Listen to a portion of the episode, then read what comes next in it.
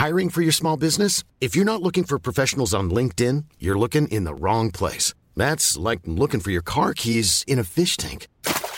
LinkedIn helps you hire professionals you can't find anywhere else, even those who aren't actively searching for a new job but might be open to the perfect role. In a given month, over 70% of LinkedIn users don't even visit other leading job sites. So start looking in the right place. With LinkedIn, you can hire professionals like a professional. Post your free job on linkedin.com slash people today.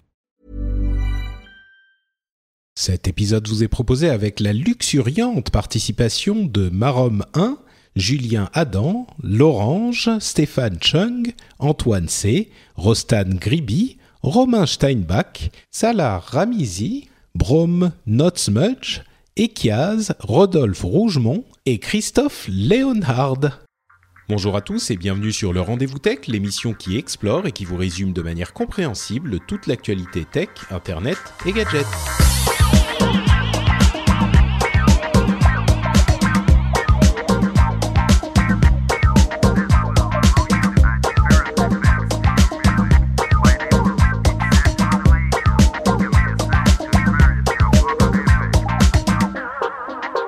Bonjour à tous et bienvenue sur le rendez-vous tech, euh, l'émission qui vous résume l'actu tech, internet et gadgets toutes les deux semaines. On vous compile toute l'actualité, toutes les choses importantes, intéressantes à retenir. Et donc, bien sûr, aujourd'hui, on ne va parler que de Brexit. Non, non, je plaisante, je plaisante, bien sûr. Euh, ce qui ne veut pas dire qu'on ne va pas avoir des sujets euh, pas politiques, mais on va parler de réglementation un petit peu. Et si vous pensez que ça c'est un petit peu chiant, eh bien, je vous mets au défi de trouver ça chiant après qu'on vous en aura parlé parce que je vais vous vous allez voir il y a des choses absolument passionnantes. Et pour m'accompagner dans cette passion j'ai euh, deux co-animateurs dont je suis très heureux de les recevoir. Euh, d'abord euh, par qui je commence? Allez le patriote euh, enfin le patriote qui est là en tant que patriote à savoir Aounchi. Comment ça va Aounchi? Ça va, ça va, un petit peu en kamikaze aujourd'hui, mais ça va. mais qu'est-ce qui t'arrive? T'es t'es rentré du boulot à fond la caisse Qu'est-ce qui s'est passé? Pas besoin, le planning du boulot qui va pas, et puis euh, je suis avec deux podcasters confirmés, donc euh, ouais, un peu en kamikaze, je suis seul à ma... je suis sûr que ça va très bien se passer, d'autant plus que euh, nous avons la gentillesse incarnée, c'est-à-dire euh, Guillaume Vendée, qui nous qui nous a été prêté depuis euh, Tech Café et comme des poissons qui sont un petit peu en pause, donc il voulait s'occuper, donc il est venu chez nous. Comment ça va, Guillaume? Ça va très bien, merci Patrick. Euh, effectivement, petite pause euh, pour contraintes euh, personnelles. Et puis il paraît que à, à 35 ans, si on n'a pas participé à un rendez-vous tech, on a raté sa vie. Bon bah voilà, merci Patrick. Mais oui, mais attends, c'est aujourd'hui ton anniversaire en plus Alors c'est aujourd'hui, mais c'est mes 34 ans aujourd'hui. Oui, donc donc ah d'accord, donc t'avais encore un an, c'est bon, t'es t'es large Ouais, là, bon. On est large, on est bien, 365 jours encore. Super. Bon, bah merci à tous les deux d'être là. Euh, comme je le disais, on a un sujet principal après toutes les conférences et avec le début de l'été. On est un petit peu plus euh, au calme avec les au calme. Ça s'écrit au KLM, hein, bien sûr, euh, comme le savent les gens qui utilisent le, le langage SMS. On est un petit peu plus au calme avec euh, l'actu tech, mais il n'empêche qu'on a des sujets intéressants. Donc sur la réglementation, comme je le disais, on va parler de euh, de Amazon, de Uber, de, de Visa, euh, de l'industrie de la musique. Et puis après, dans la section news et rumeurs, on aura euh, tout un tas de petits trucs sur Instagram, YouTube, Google, mais aussi des nouveaux Kindle, des boutons Dash, Xiaomi qui va un petit peu moins bien, etc., etc. Donc Restez avec nous, je dis comme à la radio, restez avec nous, ne quittez pas, ça va être fantastique. Et je vais commencer tout de suite avec donc ces différentes questions réglementaires qui vont nous faire voyager en fait depuis Paris jusqu'au monde entier en passant par les États-Unis. Alors, on a un, deux, trois, quatre, cinq sujets à peu près qu'on va traiter vite. À commencer avec euh, Paris et Amazon qui a lancé son service Amazon Prime Now en France. Alors Amazon Premium, on le connaît depuis longtemps. hein. c'est un service par abonnement qui coûte à peu près 50 euros par an, qui vous permet d'avoir la livraison gratuite en un jour dans certaines euh, régions. Et Amazon Prime Now, c'est la version qui vous permet d'avoir la livraison gratuite en deux heures sur la région parisienne et d'autres euh, endroits. Euh, et, en plus, si vous payez un petit peu, vous pouvez même avoir la livraison en une heure, ce qui est quand même euh, incroyable et qui rend, je pense, pas mal de services. Mais euh, la ville de Paris n'est visiblement pas tout à fait heureuse de cette de ce nouveau développement, puisqu'elle a exprimé par la personne euh, de Dan Hidalgo le fait que c'était de la concurrence déloyale, que ça mettait en péril certains euh, commerces de proximité et l'artisanat, et elle demande à Hidalgo une loi pour réglementer tout ça. Alors, euh, Bon, je, vais je vais réserver mon commentaire euh, pour un petit peu après. Je vais d'abord demander à Guillaume, toi tu te situes de quel de quel côté? Qu'est-ce que tu en penses de tout ça? Alors écoute, moi je suis un, un grand grand fan d'Amazon, comme beaucoup sans doute hein, parmi les gens qui nous écoutent. Euh, je suis abonné à Amazon Premium depuis des années. J'en use et j'en abuse. Je me faisais la réflexion l'autre jour que euh, je commandais parfois euh, deux trois trucs qui arrivent la même journée dans des colis séparés parce que j'ai absolument pas groupé mes achats. C'est carrément honteux.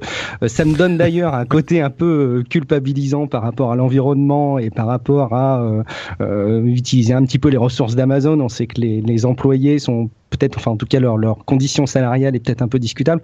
Donc ça me fait un peu culpabiliser.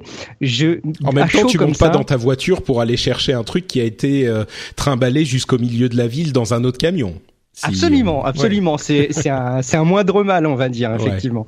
Mais pour avoir quitté Paris, euh, je me suis euh, rendu compte justement un peu de cette de cette hyper consommation qu'on peut avoir quand on habite Paris.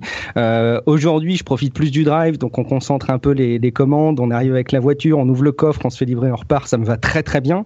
Euh, je trouve ça assez fantastique. ça fait quand même un petit peu peur sur le côté environnemental. C'est pas c'est pas une catastrophe non plus, comme tu le dis, par rapport à d'autres d'autres modes de consommation.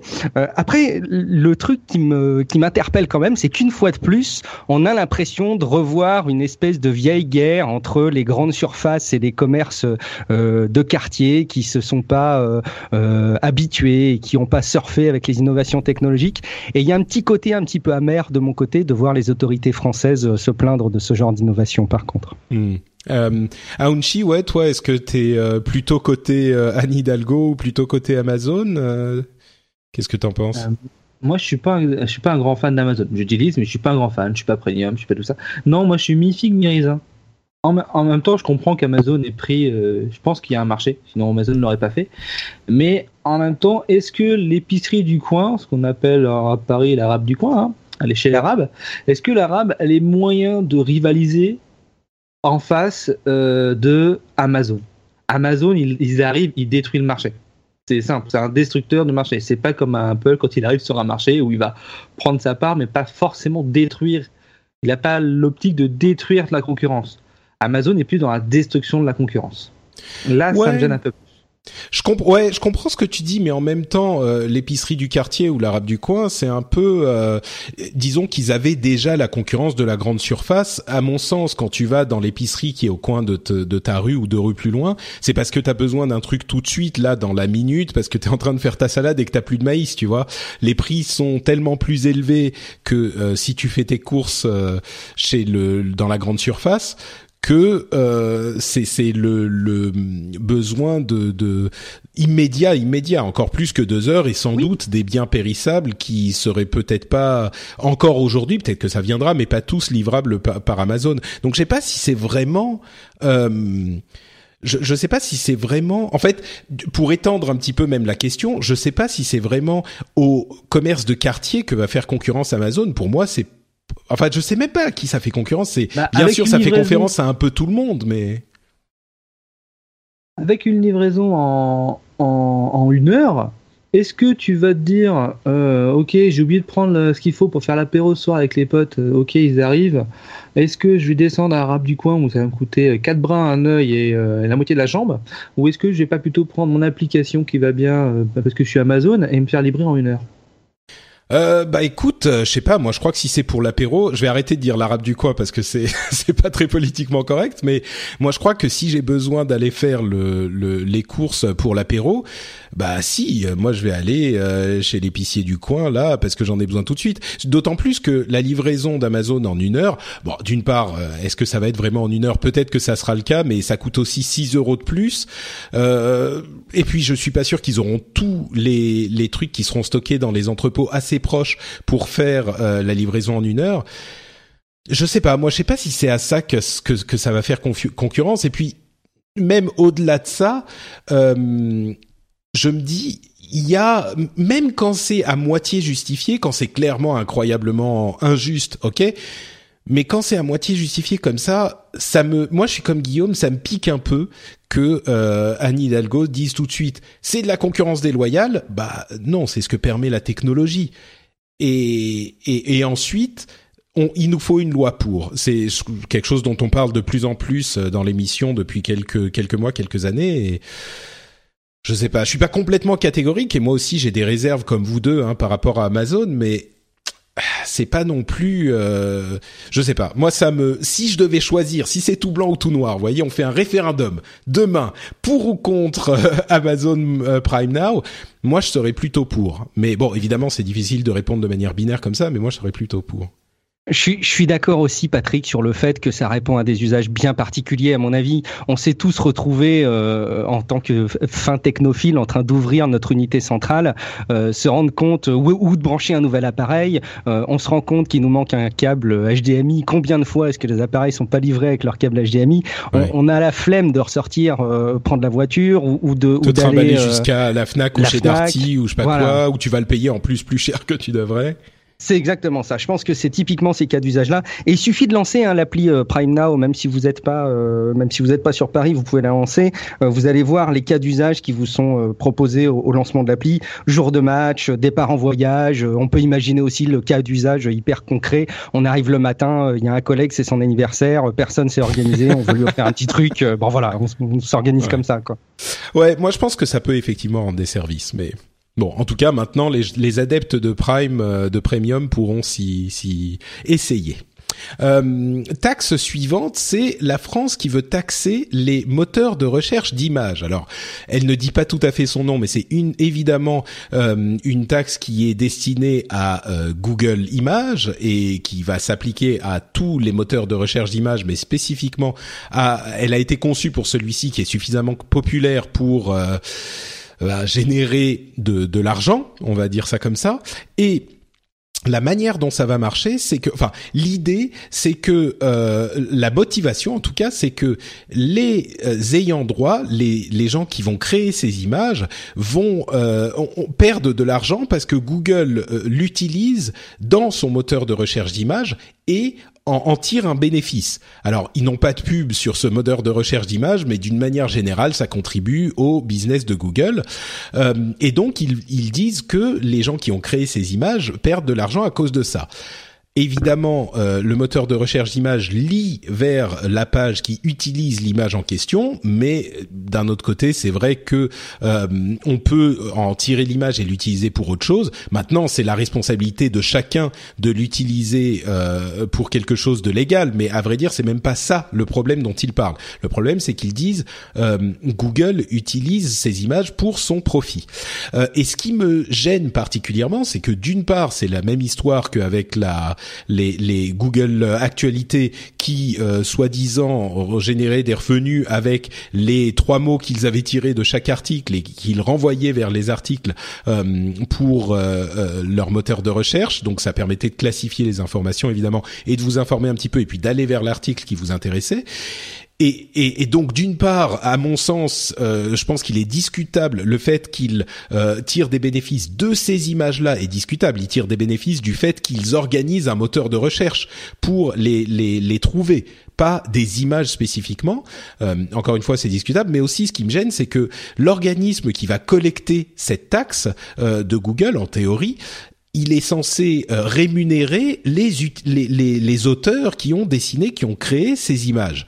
Et là, je comprends même pas comment ça va marcher, quoi. Comment déterminer euh, quel auteur a créé chaque image et comment le, le, le rémunérer en fonction de quoi? En fonction de la manière dont il apparaît sur Google Images, en fonction du nombre de fois où il apparaît? Il va falloir que Google crée un système de euh, calcul du nombre de fois que chacun apparaît, puis d'attribution de la paternité de l'image au truc, et puis ensuite tout l'argent qu'ils ne vont pas pouvoir attribuer à un auteur, l'organisme en question va évidemment le garder pour lui.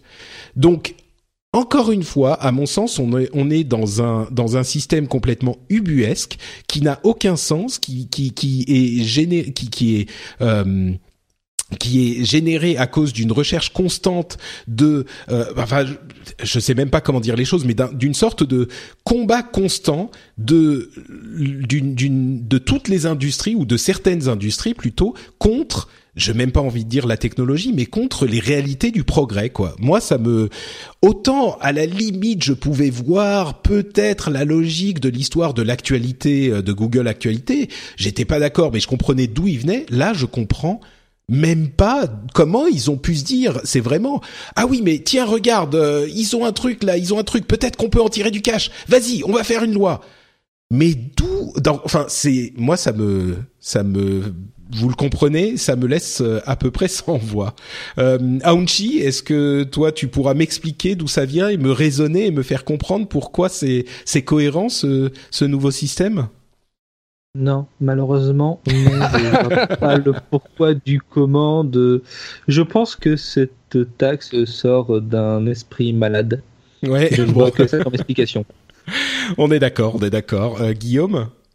Ouais, vous, vous, savez comment ça fonctionne. Hein, la chimiothérapie, c'est euh, il y a une suspicion. Enfin, y a, on a on a détecté une maladie et puis on envoie un, médicament qui rince tout, y compris euh, les bonnes cellules. On rince vraiment tout pour être sûr de tout nettoyer. Et je pense que c'est un petit peu la logique dans laquelle sont les mecs euh, derrière ce type de loi. Le, le souci, c'est qu'évidemment là, il n'y a pas de maladie. C'est juste c'est juste un constat qui est biaisé depuis le départ. Et, je pense que tu as raison de faire l'analogie avec Google Actualité. Moi, je la ferai aussi avec la taxe sur la copie privée, si je me trompe pas, euh, qui fait qu'on est tous taxés dès qu'on achète euh, un support numérique type disque dur euh, ou pour ceux qui continuent à en acheter des CD-ROM ou des, des DVD-ROM. L'idée c'est de dire comme comme il y en a qui, qui piratent, eh ben on va on va on va taxer tout le monde et puis comme ça ça reviendra dans un pot commun qui sera rétribué, etc., etc. Et en fait c'est tout aussi inapproprié et je suis je suis d'accord avec vous, ça ça sort d'un esprit assez biaisé. C'est encore à mon avis une belle illustration politiques qui sont absolument pas éclairés par des avis techniques, technologiques et qui se répondent juste à des caprices, je pense, au final. Ouais, ou des, des, des gens qui bon, euh, ok, je vais juste préciser deux trois choses. C'est dans le cadre de la loi création euh, et le, le, texte précis euh, dit que euh, ça permet d'assurer la rémunération des auteurs d'œuvres d'art plastique, graphique et photographique ou de leurs ayants droit pour les images que les moteurs de recherche et de référencement s'approprient aujourd'hui sans autorisation et mettent à la disposition du public sur Internet c'est enfin les images sont déjà à la disposition du public sur internet. C'est juste pour les trouver. Et encore une fois ça lie vers le, le site. Moi ce qui me ce qui m'a m'a frappé dans dans toute cette discussion et qui s'applique aussi à l'idée de Google euh, Actualité c'est le regard que portent ces mêmes personnes sur des choses comme les revues de presse. Vous savez qu'à la radio ou même à la, enfin à la télé ou même dans la presse, on euh, fait des revues de presse. On, enfin, j'ai pas besoin d'expliquer ce que c'est. On dit ce qui se passe dans la presse en citant des titres, en expliquant ce qu'il y a dans les articles. Euh, et à mon sens, enfin, moi que je me trompe, personne ne paye les articles, les les, les, magazines euh, où figurent les articles cités. Pareil pour le zapping. Oui, pardon, Guillaume. Oui, sur sur le juste sur les revues de presse. Moi, je sais qu'en entreprise, les services de presse. Alors, je, tu connais probablement d'ailleurs euh, bien mieux que moi le sujet, euh, Patrick, de par ton historique professionnel, mais, mais il me semble vraiment que tu peux pas, euh, dans une entreprise, créer une revue de presse interne pour tous tes collaborateurs qui va extraire tous les articles que tu veux de tous les canards que tu veux. Il me semble qu'il y a des il y a un certain nombre de choses qui sont soumises à, à des licences. Il y a des outils pour ça d'ailleurs, hein, il me semble. Euh, mais, mais la limite, enfin la comparaison euh, et, la, et, la, limite à la comparaison s'arrête là de mon côté. Effectivement, t'as raison. Hein. Ouais, non, là effectivement dans les dans les sociétés c'est pas autorisé. Euh, je je serais curieux de savoir, moi à mon sens, je serais très surpris que euh, les les radios qui font des revues de presse payent les organismes de presse. Si c'est le cas, bah je fermerai ma bouche et j'aurais on m'aura prouvé que que j'ai totalement tort sur ce point. C'est un petit peu pareil avec le zapping de Canal+. Ça me surprendrait moins qu'ils payent euh, pour le zapping de Canal+, mais je serais pas non plus surpris qu'ils ne payent pas. Donc euh, si quelqu'un sait si, si Canal Plus paye pour les images qu'ils utilisent dans leur zapping ou si euh, les revues de presse en général euh, payent euh, pour payer pour parler des, des, articles cités, je serais très curieux de le savoir. Et, et si c'est pas le cas, ça sape un petit peu les justifications de toutes ces initiatives à mon sens. Mais le rendez-vous tech de la frustration. C'est un peu ça, ouais. Pardon, Aounchi? Non, je disais à mon sens, ça m'étonnerait pas qu'ils payent. Il faut savoir qu'un bar qui diffuse une chaîne télé ou la radio, il paye quelque chose. oui, mais parce que là, tu. Non, mais, non, mais ça m'étonnerait pas qu'une radio doit payer euh, le fait de parler de choses plutôt régulières à trait à un journal. C'est pas de la publicité, c'est pas du c'est pas du contenu propre. Hmm. Bah écoute, euh, donc ça m'étonnerait pas. Ouais, si quelqu'un a le, le, la réponse, je serais vraiment curieux de, de le savoir. Mais à mon sens, ça relève du du, du droit, euh, comment ça s'appelle, du droit à la critique, du droit à la à la. Enfin, tu as le droit d'utiliser une partie d'un d'une œuvre si c'est pour en parler. Et là, ça pour pour en parler, pour la critiquer, etc. C'est le fair use en anglais, une partie du fair use. Donc euh, bon, bon, écoutez, euh, on a parlé de Paris, on a parlé de la France, on quitte nos contrées et on va à Austin, au Texas où euh, il y a quelques mois, si vous vous en souvenez, euh, Uber et euh, les autres sociétés équivalentes de transport ont quitté les lieux suite à une loi qui exigeait des contrôles assez drastiques pour leurs chauffeurs. Il y a eu une agression malheureuse qui a eu lieu à Austin et suite à ça, une loi a été votée pour exiger que toutes ces sociétés de transport fassent des choses comme des, des, vérifications, enfin des, des prises d'empreintes euh, digitales, des vérifications de casiers judiciaires, etc., etc. Euh, Uber et les autres ont dit que c'était pas leur travail euh, et que c'était trop euh, exagéré. Enfin, je comprends que ça soit, euh, c'est pas leur rôle. Et puis prendre les empreintes digitales de quelqu'un, imaginez-vous si votre société venait vous vous faire une avant de vous employer une empreinte empreinte digitale et scan rétinien et euh, ce genre de choses. Euh, bref, euh, qu'on soit pour ou d'accord ou pas, ils ont décidé de partir et ça fait plusieurs mois. Et maintenant, il y a des comment dire un bilan qui a été fait de l'état de la ville après cette, ce départ. Et d'après les différents articles qu'on a lus, euh, il y en avait un sur euh, Vocative qui était euh, celui de qui, qui, a lancé la, la discussion. ça a été repris notamment chez Numérama, comme nous l'a lié Jean Coco sur Reddit. la situation est assez dramatique en fait, parce que du jour au lendemain, il y a 10 000 chauffeurs qui ont, se sont retrouvés sans emploi, d'une part, puisque la, ces sociétés, et principalement Uber bien sûr, employaient déjà 10 000 chauffeurs. Euh, et surtout, le, le, truc, c'est que comme souvent dans ces cas, euh, c'est pas que Uber a créé un truc qui n'existait pas, c'est que Uber a organisé une nouvelle possibilité créée par l'avancée de la technologie. En l'occurrence, ces chauffeurs se sont mis à euh, créer des pages Facebook pour pour euh, proposer leurs services et les utilisateurs Facebook répondent en fait euh, ils postent les utilisateurs postent sur euh, la page en question sur l'une des nombreuses pages qui se sont créées. Je suis à tel endroit pouvez-vous venir me chercher? Le chauffeur répond avec une photo de sa voiture et une photo de lui avec la, la le numéro de téléphone et puis il vient le chercher et donc ça, c'est un des exemples de la manière dont euh, l'ubérisation est en fait revenue par ailleurs, sauf que évidemment, avec des systèmes comme cela, si on, on, craignait des problèmes de sécurité, eh ben, on est beaucoup plus inquiet avec des systèmes comme cela parce qu'on ne sait pas qui va répondre sur Facebook, qui est la personne. On n'a pas de euh, ni ni dans un sens ni dans l'autre. Hein. On n'a pas de vérification de quoi que ce soit. Il n'y a pas de notation des passagers ni des euh, chauffeurs. Euh, on n'a pas le, le, le, de moyens de les retrouver facilement. Il faut repasser par Facebook. Ça se trouve, vous allez euh, tomber sur quelqu'un qui qui va pas vous payer si vous êtes chauffeur et qui va faire un taxi basket, comme on l'appelle euh, affectueusement, ou euh, beaucoup plus grave, un chauffeur qui va euh, agresser son son son passager, comme le problème qui avait été qui avait provoqué les, les trucs au début. Et puis au-delà de ça, il y a aujourd'hui visiblement de, de nombreux cas de passagers qui auraient appelé un Uber parce que c'est tellement facile et rapide, qui du coup prennent la voiture quand ils sont bourrés en sortant du bar.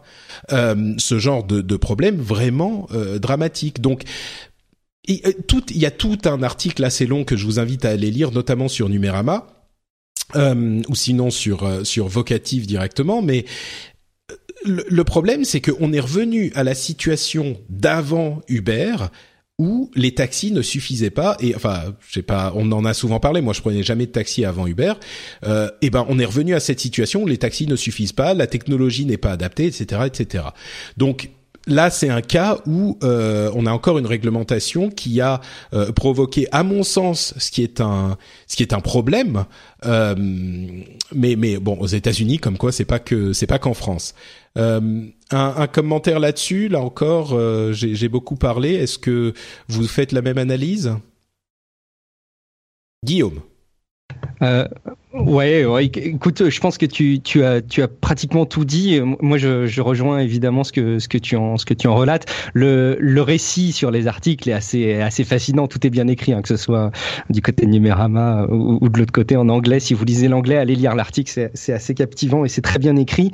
Euh, il y a euh, quand même ce point que tu soulèves qui est de dire est-ce que euh, Uber a apporté, a créé quelque chose de nouveau ou a répondu euh, à un besoin. Parce que si ça a répondu à un besoin, ça veut dire que cette situation euh, d'apocalypse de, de poivreaux zombies, tel que c'est décrit dans les articles, euh, existait avant l'arrivée du beurre. Or, j'ai pas le sentiment que c'était forcément le cas. Euh, donc ça, c'est vraiment un point, mais c'est plus une question que j'ai de, de, mon côté euh, que, qu'une vraie réponse. Hein. J'ai pas, j'ai pas du tout la réponse sur le sujet. Et puis l'autre chose, c'est effectivement assez génial de voir euh, l'ubérisation d'Uber en quelque sorte, hein, avec des maxi guillemets, en disant qu'une fois qu'ils sont partis, les gens s'organisent d'eux-mêmes via des groupes euh, Facebook. Il y a plein de services qui passent aujourd'hui euh, par des groupes Facebook, des livraisons à l'international de colis où les gens profitent de, de, de voyages de, tierces personnes pour leur confier des colis à livrer. il y a des vrais services qui se créent euh, dans euh, Google, dans pardon, dans, dans les groupes Facebook. Euh, et j'avoue que c'est un univers assez fascinant. Euh, j'ai moi-même vu des groupes Facebook assez fascinants où on peut échanger des, des, bouquins de jeux de rôle, vendre des bouquins de jeux de rôle. Il n'y a pas d'équivalent, il n'y a pas de plateforme comme euh, le Bon Coin qui fait ça aussi bien. Et ça donne un rôle assez particulier à Facebook. Ça lui donne du sens.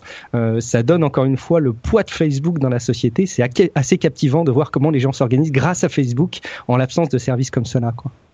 Ouais, ils sont ils se sont dirigés immédiatement vers Facebook euh, quand quand Uber a disparu. C'était l'endroit où, où, où ils allaient aller. C'est c'est effectivement euh, c'est une sorte de Facebook Facebookisation d'Uber peut-être? Ouais, c'est ça, une Facebookisation d'Uber. Ouais.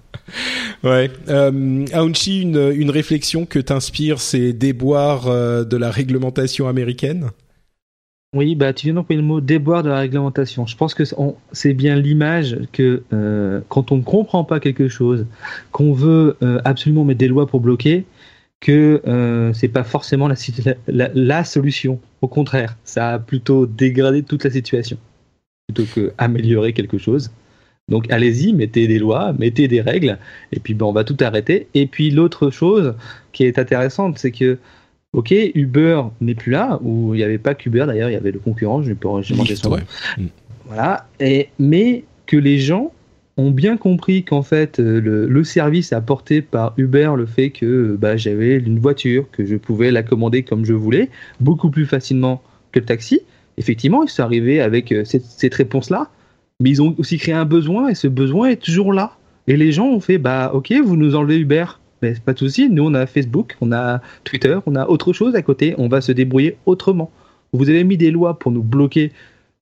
Ok, pour, pour des raisons de sécurité qu'on peut plus ou moins comprendre. Mais nous, on en a besoin pour vivre. Et on se débrouille sans vous. Et avec toutes les dérives qu'il peut y avoir. Là, aujourd'hui, euh, bon, ça se passe plutôt bien, mais faut pas oublier que les lois sont arrivées parce qu'une personne s'est fait agresser qu'est-ce qui va se passer le jour où là, quelqu'un d'autre va se faire agresser? Oui, oui, c'est sûr. Comment ils vont faire? Ils vont intenter à Facebook, ils vont demander, ils vont bloquer Facebook, ils vont demander à Facebook des choses? C'est non non, t'as tout à fait raison. C'est c'est la crainte qu'on peut avoir aujourd'hui. Et, d'une manière générale, je crois que et, et vraiment, c'est pas que j'ai sélectionné spécifiquement les lois avec lesquelles on n'est pas d'accord, hein, mais là, on se retrouve euh, tous sur les des, exemples de réglementation qui, à notre sens, ne fonctionnent a priori pas. Euh, mais je veux pas qu'on pense que je suis systématiquement euh, anti-réglementation, anti-loi. Je crois que on peut tout à fait, et même évidemment, il est nécessaire pour vivre en société qu'on se mette d'accord sur les règles. Et les lois, c'est jamais que ça, c'est les règles. Mais le problème, à mon sens, survient quand, euh, comme tu l'as dit, euh, Aounchi, quand les lois sont écrites sans une vraie connaissance euh, du, du de, la dynamique euh, de, du système et euh, du pourquoi et du comment de la situation. Donc, euh, si jamais on, on, on c'est comme euh, euh, euh, perturber un système qu'on ne comprend pas, bah forcément, à un moment, il y a un truc qui se casse et il y a des conséquences qu'on n'attendait pas. Donc euh, là, je crois qu'on a des exemples sur chacun de ces de ces sujets où on risque des conséquences qu'on ne sait pas. On, on, je l'ai pas dit, mais sur Google Images, par exemple, il serait pas surprenant que si ça ça continue et que la chose soit validée et qu'il n'y ait pas de solution du côté de Google, eh ben ils rendent inaccessible tout simplement Google Images en France. Et puis voilà, problème réglé, quoi. Donc euh, c'est ce qui s'était passé pour Google News en Allemagne, si je me trompe pas, pendant un temps, ou c'était peut-être en Allemagne. Je crois que c'était en Espagne. En Espagne, pardon. Ouais, ouais, ouais. Google News en Espagne, et évidemment, les, les, bon, c'était une autre situation, mais les, les publications euh, espagnoles avaient souffert terriblement de, de l'absence de redirection euh, de, de, d'internautes par Google, puisque évidemment, il, il, n'y venait plus puisqu'il y avait plus de Google News. Donc, Bon, restons aux États-Unis avec euh, une autre, euh, un autre sujet qui euh, touche à la, au voyage. au voyage de, de, touristes en fait. en fait, les, les douanes et la protection des frontières. Excuse-moi Patrick, est-ce qu'on n'est pas tous les deux? Je suis désolé. en fait, entendu. Oui, oui, Aounchi, Aounchi visiblement a des petits soucis d'internet, mais euh, euh, t'inquiète pas, on va le, le récupérer. Désolé. Euh, on va le récupérer tout de suite. Euh, donc, euh, comme je le disais, les, les, services des douanes et de la protection des frontières ont proposé que les gens qui viennent aux États-Unis et soit, enfin, on leur demande d'indiquer leur compte Twitter et Facebook. Euh, en fait, c'était euh, à l'origine euh, uniquement les services de l'immigration qui, qui, qui faisaient cette opération. Et la semaine dernière, le service des douanes et, de la protection des frontières a suggéré la même chose, en fait, de, de, proposer aux gens de donner leur compte Twitter et leur compte Facebook quand ils voulaient entrer aux États-Unis. Alors, l'immigration le faisait déjà parce que on le sait, hein, il y a eu notamment le, la question de, du terroriste de la tuerie de San Bernardino, où euh, la, la, femme euh, qui et son mari qui ont euh, commis le meurtre, les meurtres, prônaient le djihad sur leur sur les réseaux sociaux. Donc évidemment, c'était quelque chose. C'est le genre de situation où on se dit mais comment se fait-il qu'on ne l'ait pas vu avant? Sauf que là, c'était des gens qui habitaient aux États-Unis. Euh, ils ont, ils avaient, bon, ils avaient obtenu un visa, disons, mais, mais je sais pas. Moi, ça me, ça me, l'idée qu'on puisse me demander euh, mon compte Twitter ou Facebook quand je veux voyager quelque part, je comprends la logique mais c'est un petit peu comme si on me disait euh, est-ce que tu peux nous fournir un enregistrement des discussions que tu as eues avec tes amis euh, ces, six derniers mois tu vois? Et là je me dis bon j'ai rien dit de mal mais en même temps si je sais que quand je veux faire quelque chose on va me demander les enregistrements je vais peut-être me surveiller quoi. Je vais peut-être euh, éviter de dire un truc qui est juste une connerie que je dis comme ça pour m'amuser je sais pas mais euh, moi ça moi ça me gêne en fait plus que je ne le comprends. Là encore. Ah, c'est même même insupportable en fait. Et puis alors il y, a deux choses. Il y a d'une part le côté extrêmement gênant euh, de de côté un peu intrusion. Hein. Ça fait écho à plein de débats euh, qui ont déjà pu être échangés euh, ces derniers mois dans l'actualité technologique. On, on, parlait encore une fois effectivement de cet iPhone, de la tuerie de San Bernardino sur laquelle on voulait essayer de percer. Euh, ben voilà les données du mobile, toutes les questions philosophiques que ça pouvait que ça pouvait poser. Là c'est encore un, un nouvel exemple. Et puis il y a des questions de faisabilité, quoi. Je suis, enfin, typiquement, la personne qui est pas forcément super fan des réseaux sociaux et qui a pas son compte Twitter et son compte Facebook, ça veut dire que par défaut, il va répondre qu'il a pas de compte, mais du coup, il va être suspecté. ça va être un peu louche parce qu'il va pas donner de compte. du coup, enfin, ça va être vraiment très très bizarre en termes de faisabilité. rien n'empêche aujourd'hui d'avoir un compte Twitter sur une activité professionnelle, sur une activité associative, une page Facebook, alors qu'on n'a pas nécessairement de compte Facebook. Mais voilà, ça pose plein de questions et c'est vraiment très très curieux. J'ai hâte de voir si euh, ça passe, comment va être euh, mis en application cette, euh, cette directive en tout cas. Hmm. Aounchi, toi, tu vas aux États-Unis, t'es content de donner ton compte Facebook et ton compte Twitter? Non, je suis pas trop content, d'autant plus que moi je sépare bien, on va dire, ma vie réelle et ma vie numérique. C'est pas la même tu, peux parler un peu plus fort, on t'entend moins bien tout à coup là. Ah, non, mais c'est que en fait j'ai ah, un problème de connexion, donc voilà, c'est mieux. Alors ouais, ce que je disais, c'est que moi, euh, non, moi je suis pas pour. Bah, je sépare ce que je fais sur Internet de ce que je suis réellement. Déjà, c'est même pas mon. Enfin, Aonchi, je suis désolé, hein. je vais casser un mythe, mais c'est pas mon prénom. Je m'appelle pas Aonchi. C'était tellement exotique.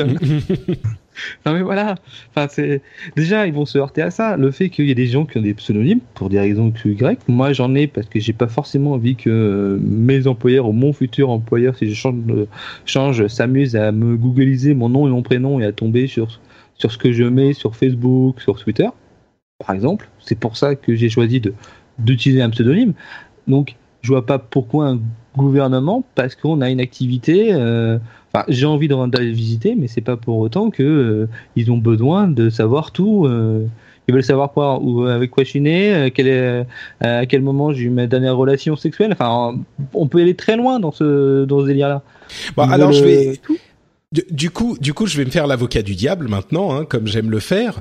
Mais euh, imaginez encore des situations où effectivement on a euh, quelqu'un qui obtient un visa, euh, qui vient faire des actes terroristes, par exemple, dans le pays qu'il a accueilli, et dont on se rend compte ensuite que partout sur les réseaux sociaux, sur Twitter et sur Facebook, avec son nom, il euh, prenait le meurtre de euh, des infidèles. Et bon on prend l'exemple du terrorisme parce qu'il est facile mais euh, clairement, à ce moment-là, on a beau nous dire euh, ah oui, mais euh, bon, on, veut protéger notre vie privée, on sera aussi, je pense, les premiers à dire mais quels sont ces incompétents de l'immigration qui n'ont pas réussi à voir que cette personne euh, prenait le djihad et disait je vais aller aux États-Unis pour pour massacrer de l'infidèle, quoi? Je pense que c'est le type d'acceptation qui est inacceptable, mais qu'il faut accepter quand même. Euh, typiquement, c'est le genre de changement dans notre vie aujourd'hui, dans la société, qui font qu'il est, il est difficile euh, de, de mettre en parallèle les deux. Et il faut malheureusement accepter que ce soit des univers différents. Alors de là à dire qu'il faut que ce soit l'anarchie totale sur Twitter et Facebook, je pense pas. D'ailleurs, il y a d'autres sujets euh, que tu avais listés, Patrick, dans ton doc, euh, qui font référence à, à, à, la régulation, à ce qu'on, à ce qu'on peut faire, ne peut pas faire sur mmh. Twitter et comment c'est suivi.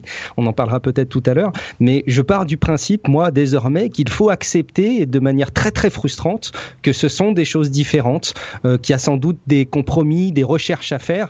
Mais en tout cas, clairement, le fait de demander un compte Facebook et un compte Twitter personnel à quelqu'un qui arrive à l'aéroport, ça me semble tellement ubuesque et encore une fois tellement inapplicable que ça va soulever plus de questions qu'autre chose finalement. Et à vrai dire, euh, si jamais une personne est effectivement en train de, planifier une attaque terroriste, j'espérerais que les services qui sont en charge de repérer ce genre de, de, de choses euh, suivraient la personne en question, ou au moins auraient un, vague œil dessus si on a une liste de, euh, je sais plus combien ils étaient euh, aux, aux, dernières nouvelles, mais quelques milliers ou au mieux, disons, admettons quelques dizaines de milliers de personnes. Quand on voit son nom et son passeport, euh, j'espère qu'il y a une petite lampe qui s'allume quelque part et que du coup on sait pour cette personne euh, qu'elle est radicalisée et qu'il faut peut-être surveiller euh, euh, d'un petit peu plus près l'obtention du visa ou le, le, passage à la frontière. Et le, le problème sur euh, cette question de, de, Twitter appliquée à tout le monde, c'est effectivement, je le rappelle, pour moi, j'ai l'impression qu'on me demande d'enregistrer les conversations que j'ai avec ma famille ou mes amis sur les trois derniers mois et de les livrer à quelqu'un pour obtenir un visa. Ça me au final, et les conversations, euh, et, et, non seulement tes conversations, mais aussi les conversations et donc les propos que tiennent les gens à ton égard, ce qui est euh, doublement, doublement plus problématique. Et qu'est-ce que ça? Tes tweets sont géolocalisés Où tu étais? Bah oui, non mais disons que ça, oui, ça ensuite. Euh, non mais les conversations, c'est sympa, ils peuvent le faire aujourd'hui, mais t'as aussi où tu étais, où tu allais. Bon, tes tweets sont pas forcément géolocalisés. Hein. Enfin, s'ils demandent à, à, je crois pas qu'ils soient géolocalisés par défaut d'ailleurs. Euh, Twitter ne garde pas cette information. C'est si toi tu les géolocalises. Mais enfin bon, c'est c'est ça peut être géolocalisé, on va dire. Euh, Enfin bon, bref, euh, dernier sujet, on pourrait en parler longtemps, hein, mais dernier sujet sur euh, là pour le coup c'est carrément euh, alors titre un tout petit peu accrocheur, Taylor Swift veut casser Internet, donc ça parle du monde entier. On est parti de Paris, on a été en France, on est allé à Austin, puis aux États-Unis en entier. Là, on parle du monde tout entier.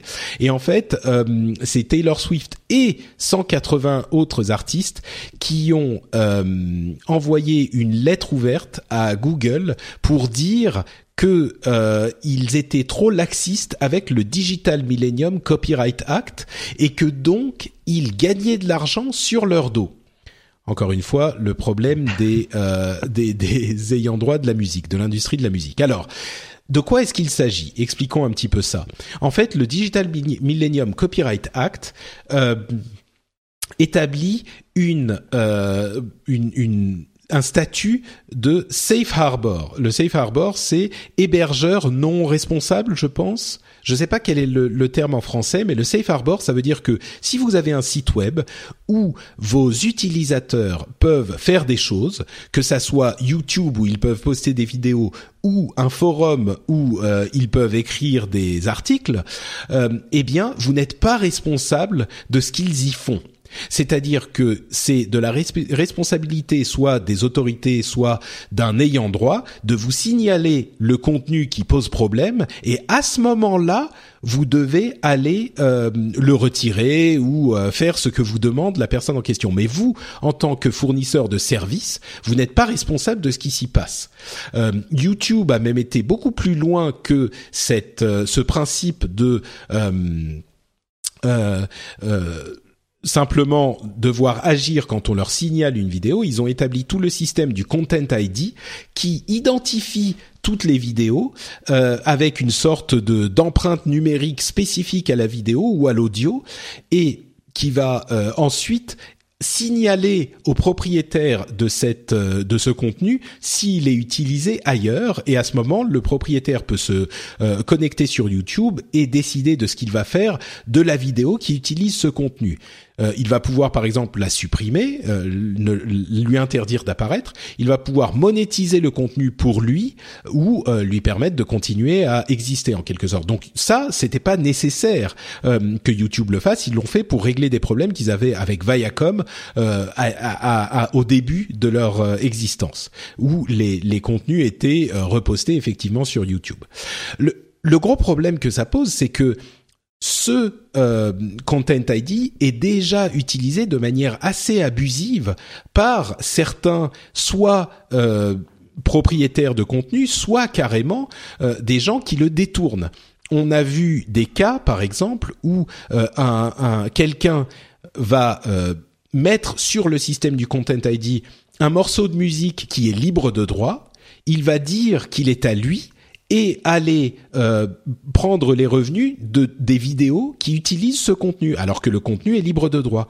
Pire, on a eu l'exemple, je crois que c'était Jérôme qui avait eu cet exemple spécifique, je sais plus exactement, peut-être Cédric, mais euh, quelqu'un qui utilise un, euh, un, un contenu dans une chaîne de télé, par exemple, qui utilise un contenu libre, totalement utilisable, dans un reportage, disons un extrait de bande-annonce de film c'est un exemple, hein, je crois que c'était pas exactement ça, mais un extrait de bande-annonce de film ou de trailer de jeux vidéo. Euh, ensuite, un autre utilisateur euh, va aller utiliser ce contenu dans sa propre vidéo. Eh bien, il est signalé à la chaîne de télévision qu'il avait utilisée avant, alors qu'il ne le possédait pas, hein, soyons bien clairs. Il l'a juste utilisé dans son reportage.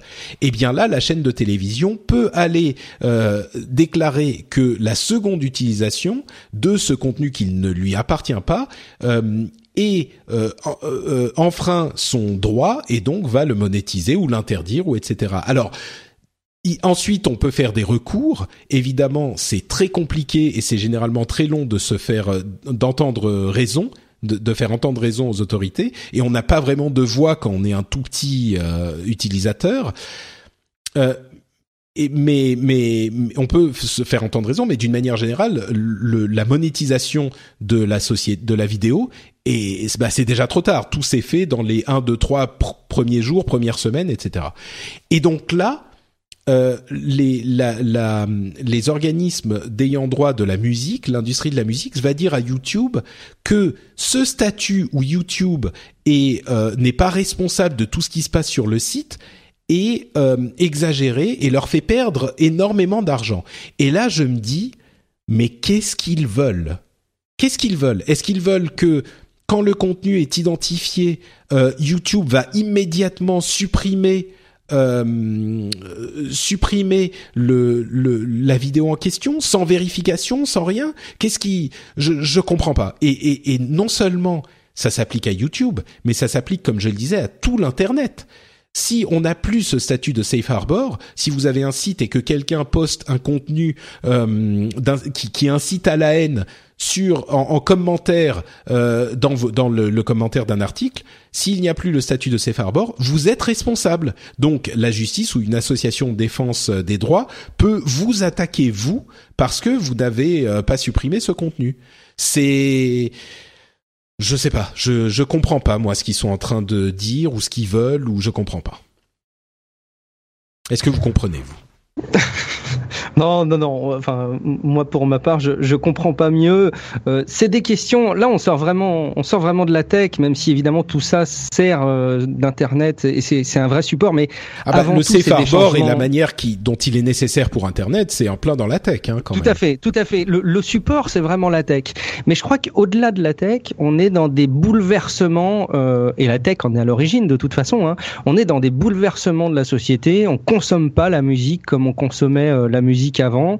Et du coup les artistes euh, ne peuvent pas mathématiquement euh, vraiment mathématiquement ne peuvent pas percevoir la même chose que percevaient euh, les artistes avant qu'arrivent ces, ces, ces, évolutions technologiques. Il y a des changements mais tu sais le pire le pire dans cette histoire c'est que les artistes on leur dit ah c'est de la faute du safe harbor c'est la faute de YouTube. Sauf que la, la partie qu'ils gagnent de, des revenus de l'industrie de la musique on le sait est, en, est, est vraiment une, une portion congrue quoi. Et c'était déjà le cas avant et on vient leur dire c'est de la faute du DMCA, eux ils comprennent pas très bien. Pour la plupart d'entre eux, ils vont se retourner, ils vont dire ah on gagne moins qu'avant ou c'est toujours dur ou je sais pas quoi. Donc c'est la faute de YouTube.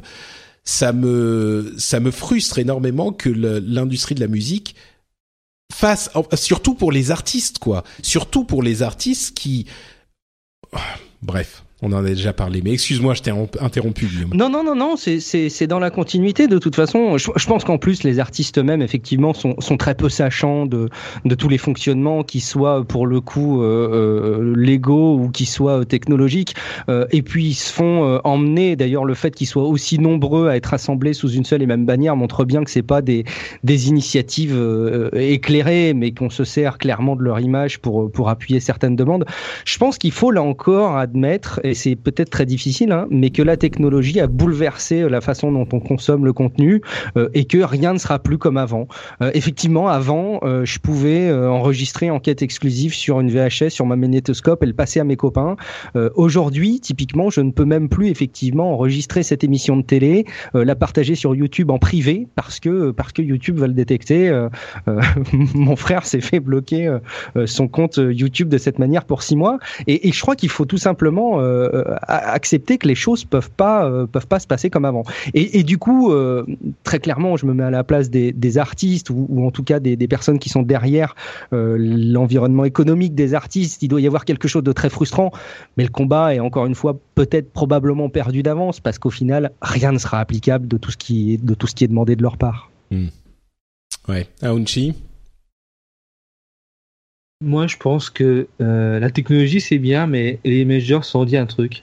Pour la première fois, on a les gouvernements qui vont nous aider à arrêter le piratage depuis que la cassette a été inventée. Non, mais c'est vrai. Avant, on voulait de la musique, on était obligé d'aller au disquaire du coin. Effectivement, je pouvais passer mon disque à mon pote. Et si je passais mon disque à mon pote, mon vinyle, parce que de toute façon, je pouvais pas faire autrement. J'avais un vinyle. Le vinyle, j'avais pas la presse à vinyle chez moi. Donc de toute façon, si je voulais passer la musique à mon copain, je passais, mon vinyle à mon copain, sous réserve qu'il me le rende sans me casser. Mais voilà, la musique, elle vient de là. Les premiers, supports de musique viennent là. Les majors, ils viennent là. Ça vient de là, l'histoire. Après, est arrivé le CD. Le CD, on a réussi à le pirater. Ok. Oh, Et avant, là- avant est arrivé la Avant- cassette, hein, t'es un peu la jeune, cassette, mais euh, ouais, c'est vrai, la cassette. Non, je suis passé au CD parce que la cassette, effectivement, on pouvait pirater, mais la qualité, c'était pas. Je faisais Ah, la première mais copie, ça- ça allait, mais la copie de la copie de la copie, puis au bout d'un moment, en fait, j'entendais plus que des basses ou, enfin, ça le faisait pas. ouais, moi j'en avais des cassettes, hein, mais Ouais, ouais, ouais, je sais, tu- on, on doit faire partie de la même génération, où on C'est montre un cassette et un crayon de papier et on sait quoi en faire. voilà, exactement. Tu Voilà. fais la toupie pour la rembobiner, ouais. C'est ça. Euh, Donc, euh, et avec le numérique, euh, ils sont arrivés à dire ah, c'est pas vrai, ils vont nous pirater toute la musique, tout ce qu'on qu'on fait, tout, toute la valeur ajoutée, parce qu'effectivement, ça, les majors, euh, enfin, on a beau leur taper dessus, ils font quand même, ils ont du boulot, ils font en sorte que les artistes aient des salles, des studios d'enregistrement, enfin, ils, travaillent, faut pas, faut pas arrêter de dire que c'est, mais ils sont juste là pour prendre de l'argent. L'artiste, globalement, euh, ils font la musique et le major fait- se débrouille pour diffuser la musique, pour simplifier. Euh, donc ils ont quand même un travail à faire. La- L'avènement du numérique tel qu'on le connaît avec l'Internet, euh, ils se sont dit c'est bon, on est mort, on va se faire pirater. Et ils ont réussi, par biais de lobbying, à avoir plus en plus de, lois, de règles les aidant. Et ils se sont dit bah, c'est peut-être la, la bonne idée pour arrêter tout ce qu'on a eu depuis 20, 30 ans de piratage pour limiter les droits des gens sur la musique sans qu'ils Mais le voient. Tu sais Non, que mais le c'est vrai. Aujourd'hui, pire- tu achètes une musique sur YouTube, euh, sur iTunes par exemple, je n'ai pas le droit de la transmettre à quelqu'un. Alors que cette même musique, je vais dans le disquaire du coin, je vais acheter un CD, je peux le donner à quelqu'un. Oui, mais tu sais que en fait, la réalité, c'est que t'avais pas le droit non plus quand tu faisais les cassettes. Hein. T'avais pas le droit, c'est juste que tu le faisais. Et je dirais pour te contredire que Alors- ce qui a arrêté la, le piratage euh, sur euh, sur le web aujourd'hui de musique, c'est pas tellement les interdictions parce qu'on peut toujours trouver de la musique un petit peu partout si on veut. C'est la simplicité d'utilisation et encore plus. Et je te redonne la parole après. Euh, ce dont tu parlais au tout début euh, sur le, les vinyles euh, qui étaient le début de l'industrie de la musique et c'est vrai. Mais ce que disait l'industrie de la musique de l'époque, qui étaient les musiciens et euh, les salles de concert, c'était que euh, ça allait tuer la musique parce que les gens allaient écouter leurs disques chez eux et n'allaient plus aller écouter des concerts. Donc euh, à chaque fois qu'il y a eu une nouvelle, un nouveau format, euh, l'industrie de la musique, ce qu'elle était, disait euh, oui, mais ça va nous nous, nous tuer notre notre business model quoi. Mais mais là, ce qui me gêne encore plus, c'est surtout cette histoire de safe harbor, plus que la question du piratage, parce que à force de vous Many of us have those stubborn pounds that seem impossible to lose, no matter how good we eat or how hard we work out. My solution is PlushCare. PlushCare is a leading telehealth provider with doctors who are there for you day and night to partner with you in your weight loss journey. They can prescribe FDA-approved weight loss medications like Wagovi and Zepbound for those who qualify.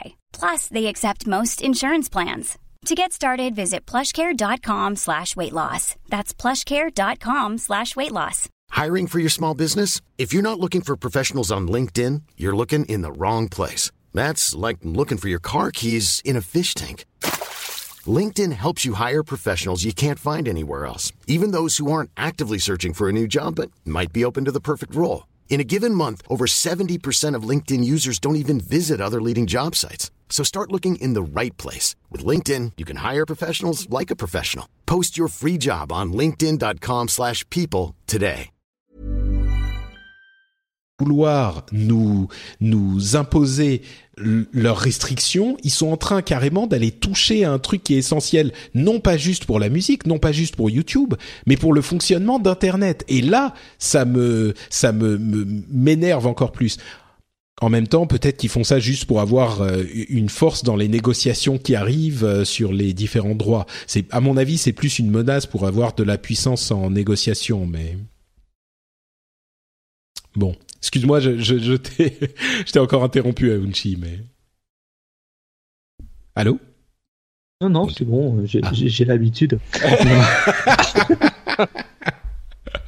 Bon, bref, en tout cas, euh, écoutez, avançons. Euh, ça fait déjà 50 minutes d'émission sur ces questions réglementaires qui étaient tout à fait passionnantes, mais euh, je crois qu'on n'aura pas de réponse définitive à apporter, euh, même si on continue à parler pendant deux heures. Euh, donc, passons à la suite avec notamment un message de Cédric, un autre Cédric que notre Cédric à nous, euh, que je voulais relater ici parce que il m'a, m'a vraiment fait chaud au cœur.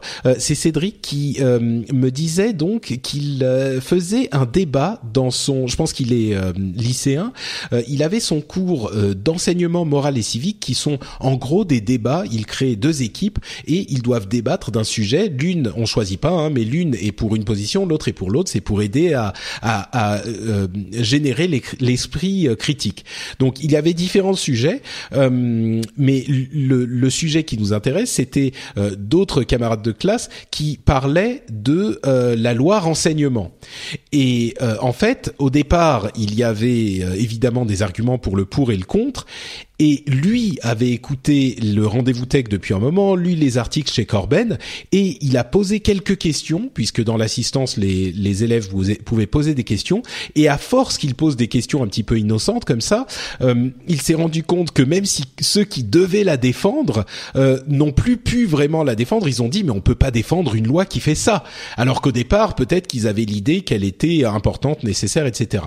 Et ça m'a vraiment fait chaud au cœur parce que moi, ce que je, ce que je veux avec mes émissions, même si parfois moi j'ai un avis qui est un petit peu tranché, je veux vraiment qu'on comprenne, euh, comme on disait, c'est très approprié avec euh, ces questions de tech, qu'on comprenne l'environnement, qu'on comprenne les conséquences, qu'on en discute, qu'on écoute les avis des uns et des autres, et qu'au final on puisse prendre une décision informée plutôt qu'une décision qui est euh, motivée par des fantasmes ou des, des idées euh, qui ne qui ne correspondent pas à la réalité. Et alors bien sûr, en l'occurrence, visiblement les les gens qui devaient la défendre n'ont plus vraiment voulu la défendre. Là, je pense pas que ça soit bien. Il faut qu'on ait toujours euh, des gens qui vont nous nous dire le contraire de ce qu'on pense et qu'on les écoute avec attention pour essayer de voir si il n'y avait pas quelque chose qu'on a raté dans notre raisonnement euh, et pas juste qu'on les laisse parler en attendant que ça soit notre tour. Mais euh, mais quand on réussit à avoir ce genre de conversation c'est seulement dans ces conditions qu'on peut prendre les bonnes décisions. Donc euh, ça m'a vraiment fait plaisir en plus que dans un environnement scolaire euh, on puisse me dire ah le rendez-vous tech a, a- a servi à quelque chose Euh, ça m'a vraiment fait, fait très plaisir donc merci Cédric pour ce petit euh, ce petit message que tu as envoyé et euh, oui pardon? Sponsorisé par l'éducation nationale, c'est beau, ils vont être bientôt patriotes. Patrick. Écoute, euh, si, si je peux contribuer à l'amélioration de, de l'éducation de nos, de nos jeunes, je serai le plus heureux des hommes, ça c'est certain. On a la preuve du coup. Ah bah écoute, là, ça, ça, au moins un petit morceau de caillou qui a été apporté à l'édifice. Ouais. Euh, et également sur iTunes, il y a un message euh, de Super Merguez 66. Alors attention, hein, c'est pas une merguez normale, c'est une super merguez qui nous dit super podcast très bien structuré. J'ai découvert ce podcast il y a quelques mois et je suis désormais impatient de découvrir le nouvel épisode tous les 15 jours. Je l'écoute sur la route. Il a trois heures de route, visiblement, il ou elle. C'est peut-être une merguez. Et toute l'actualité high-tech est résumée de manière intelligente et intelligible. Chapeau et merci pour ce travail. Merci à toi, Super Merguez, et merci à tous ceux qui viennent laisser des commentaires sur iTunes. Comme vous le savez, ça nous aide à euh, nous faire découvrir par d'autres auditeurs. Euh, donc merci à vous tous qui le faites. On continue avec les news et les rumeurs et l'école 42 de Xavier Niel qui va ouvrir un campus dans la Silicon Valley. Euh, Est-ce que vous avez lu cet article, cette interview de, Xavier Niel dans VentureBeat à l'occasion de cette ouverture dans la Silicon Valley ou pas? Ouais, moi, je l'ai lu effectivement, bon, en préparant l'émission, hein, Patrick, comme tu l'avais listé. Et euh, effectivement, c'est hyper intéressant. Et euh, il y a quelque chose. alors, ça, ça donne l'impression, euh, c'est un peu dans cet article, hein, c'est un peu le Elon Musk de, de l'éducation, un peu. Tu vois ce que je veux dire? Il y a quelque chose comme ça, un peu. Ouais, il y a en fait, il explique le fonctionnement de l'école 42 et c'est assez invraisemblable en fait. Ils ont ils ont pas vraiment de profs. Ils ont pas ils prennent tout le monde, c'est-à-dire qu'il faut avoir entre je sais plus 18 et 30 ans, euh, mais ils se foutent complètement de vos diplômes, de votre formation, de de de tout ce que vous avez fait avant. Euh, ils font pas payer il n'y a pas de, de, frais de scolarité, ce qui aux États-Unis est invraisemblable. Euh, et ils vous mettent pendant un mois dans la piscine et vous devez coder genre 15-18 heures par jour pendant un mois. Et au final, si vous êtes pris dans l'école, eh ben vous vous apprenez vous-même en fait et vous êtes euh, dans un, environnement d'émulation collective où euh, évidemment hein, c'est une, école de programmeurs mais une émulation collective où au final au bout de la formation vous maîtriserez vraiment tous les outils pour devenir programmeur. Euh, Aounchi je, je, toi, tu travailles dans l'IT. Est-ce que tu penses que c'est, c'est quelque chose qui est, enfin, je sais pas. Qu'est-ce que tu en penses de cette école tellement bizarre où c'est une sorte de, de, je sais pas, c'est l'armée de la programmation. Tu vas, tu fais tes classes et puis après tu ressors, euh, tu ressors programmeur. C'est, c'est réaliste. C'est comme ça que ça marche? Je sais pas euh, ce que tu en penses. C'est pas comme ça que ça en soi. On peut pas dire que c'est comme ça que ça marche. C'est comme ça que ça ne marche pas. Euh, oui, je pense que aujourd'hui, la tech est quand même un, métier, tous les branches de la tech, où on peut apprendre par soi-même. On peut apprendre, il suffit soi-même et en groupe. Hein, là, c'est du. Bah, en groupe, et, je pense que la, la base de cette école, c'est ça. C'est le, seul moteur pour y arriver, c'est la motivation. C'est pour ça qu'ils s'en fichent en finale de, de la de le, du, d'où tu viens. Parce que si tu as la motivation, si le code t'intéresse, si euh, euh, travailler dans le monde informatique du développement ça t'intéresse, eh ben tu vas t'accrocher, tu vas y arriver en fait. Et parce que ça c'est le moteur du monde en fait. C'est la motivation le moteur du monde. C'est pas l'argent, c'est, la motivation. Si on n'est pas motivé, on n'y arrivera pas. Et ça c'est quelque chose qui, du moins en France, hein, parce que moi j'ai fait euh, ma en France, on ne l'apprend pas. On nous apprend plein de choses qui peuvent servir, d'autres qui servent moins, mais on ne nous apprend pas qu'au final, et on ne nous dit pas que la seule chose qui fera de vous un podcasteur professionnel, un excellent développeur ou autre, c'est vous et votre motivation. C'est vrai C'est ce que vous savez, ce qu'on va vous donner, mais si vous n'avez pas la motivation, vous n'avez pas l'envie, vous n'y arriverez pas. Et ça, en final, euh, peut-être que pas forcément la forme est peut-être pas la bonne, mais c'est un peu ce qu'est en train de dire cette école-là tout le monde peut y arriver, il suffit juste de la motivation. Et bah, ça, je dis d'accord. Ouais, c'est vrai que en particulier pour la programmation, je crois que peut-être plus qu'ailleurs, je sais pas si c'est le cas, mais mon impression en tout cas, c'est que peut-être plus qu'ailleurs, si on a vraiment cette motivation, ce feu sacré et qu'on se, se donne à fond, eh ben on va y arriver aussi bien que tous les autres, quoi. Il y a, il y a pas de, de secret, il y a pas de magie. Euh, c'est peut-être le cas ailleurs, euh, c'est possible, mais et, et je dirais qu'en France, peut-être qu'on n'a pas cette, euh, cette, euh, cet état d'esprit, mais en même temps, dans la tech, je me demande, je crois qu'on l'avait un petit peu avec des écoles comme euh, comme l'Epitech, l'Epita et toute cette, j'en parle de temps en temps hein, parce que c'est légendaire ici, mais c'était un petit peu la même ambiance. Je sais pas si tu connais des, des gens qui ont fait ces écoles à Onji ou si tu as déjà vu des gens qui sortent de l'Epitech ou de l'Epita. Le problème, c'est l'accessibilité. Hmm. Voilà. Non, mais c'est vrai que c'est une bonne école, c'est ce que je connais. Moi, je ne l'ai pas faite, que je suis pas développeur de formation, mais je connais des personnes qui l'ont fait. Je travaille avec des personnes qui, qui ont fait ça. Effectivement, c'est intéressant. Mais c'est un peu comme aux États-Unis, dans le sens où c'est pas accessible à tous. L'école 42, là, euh, moi, j'ai pas lu l'article parce que j'ai des problèmes avec euh, Xavier et son ego, même si j'aime bien ce qu'il fait par moment, mais j'ai un problème avec lui. Euh, mais l'école 42, elle est accessible. Elle est accessible à tous. Elle n'a pas besoin de, de, payer les 5000 euros ou, plus euh, d'accessibilité à l'école.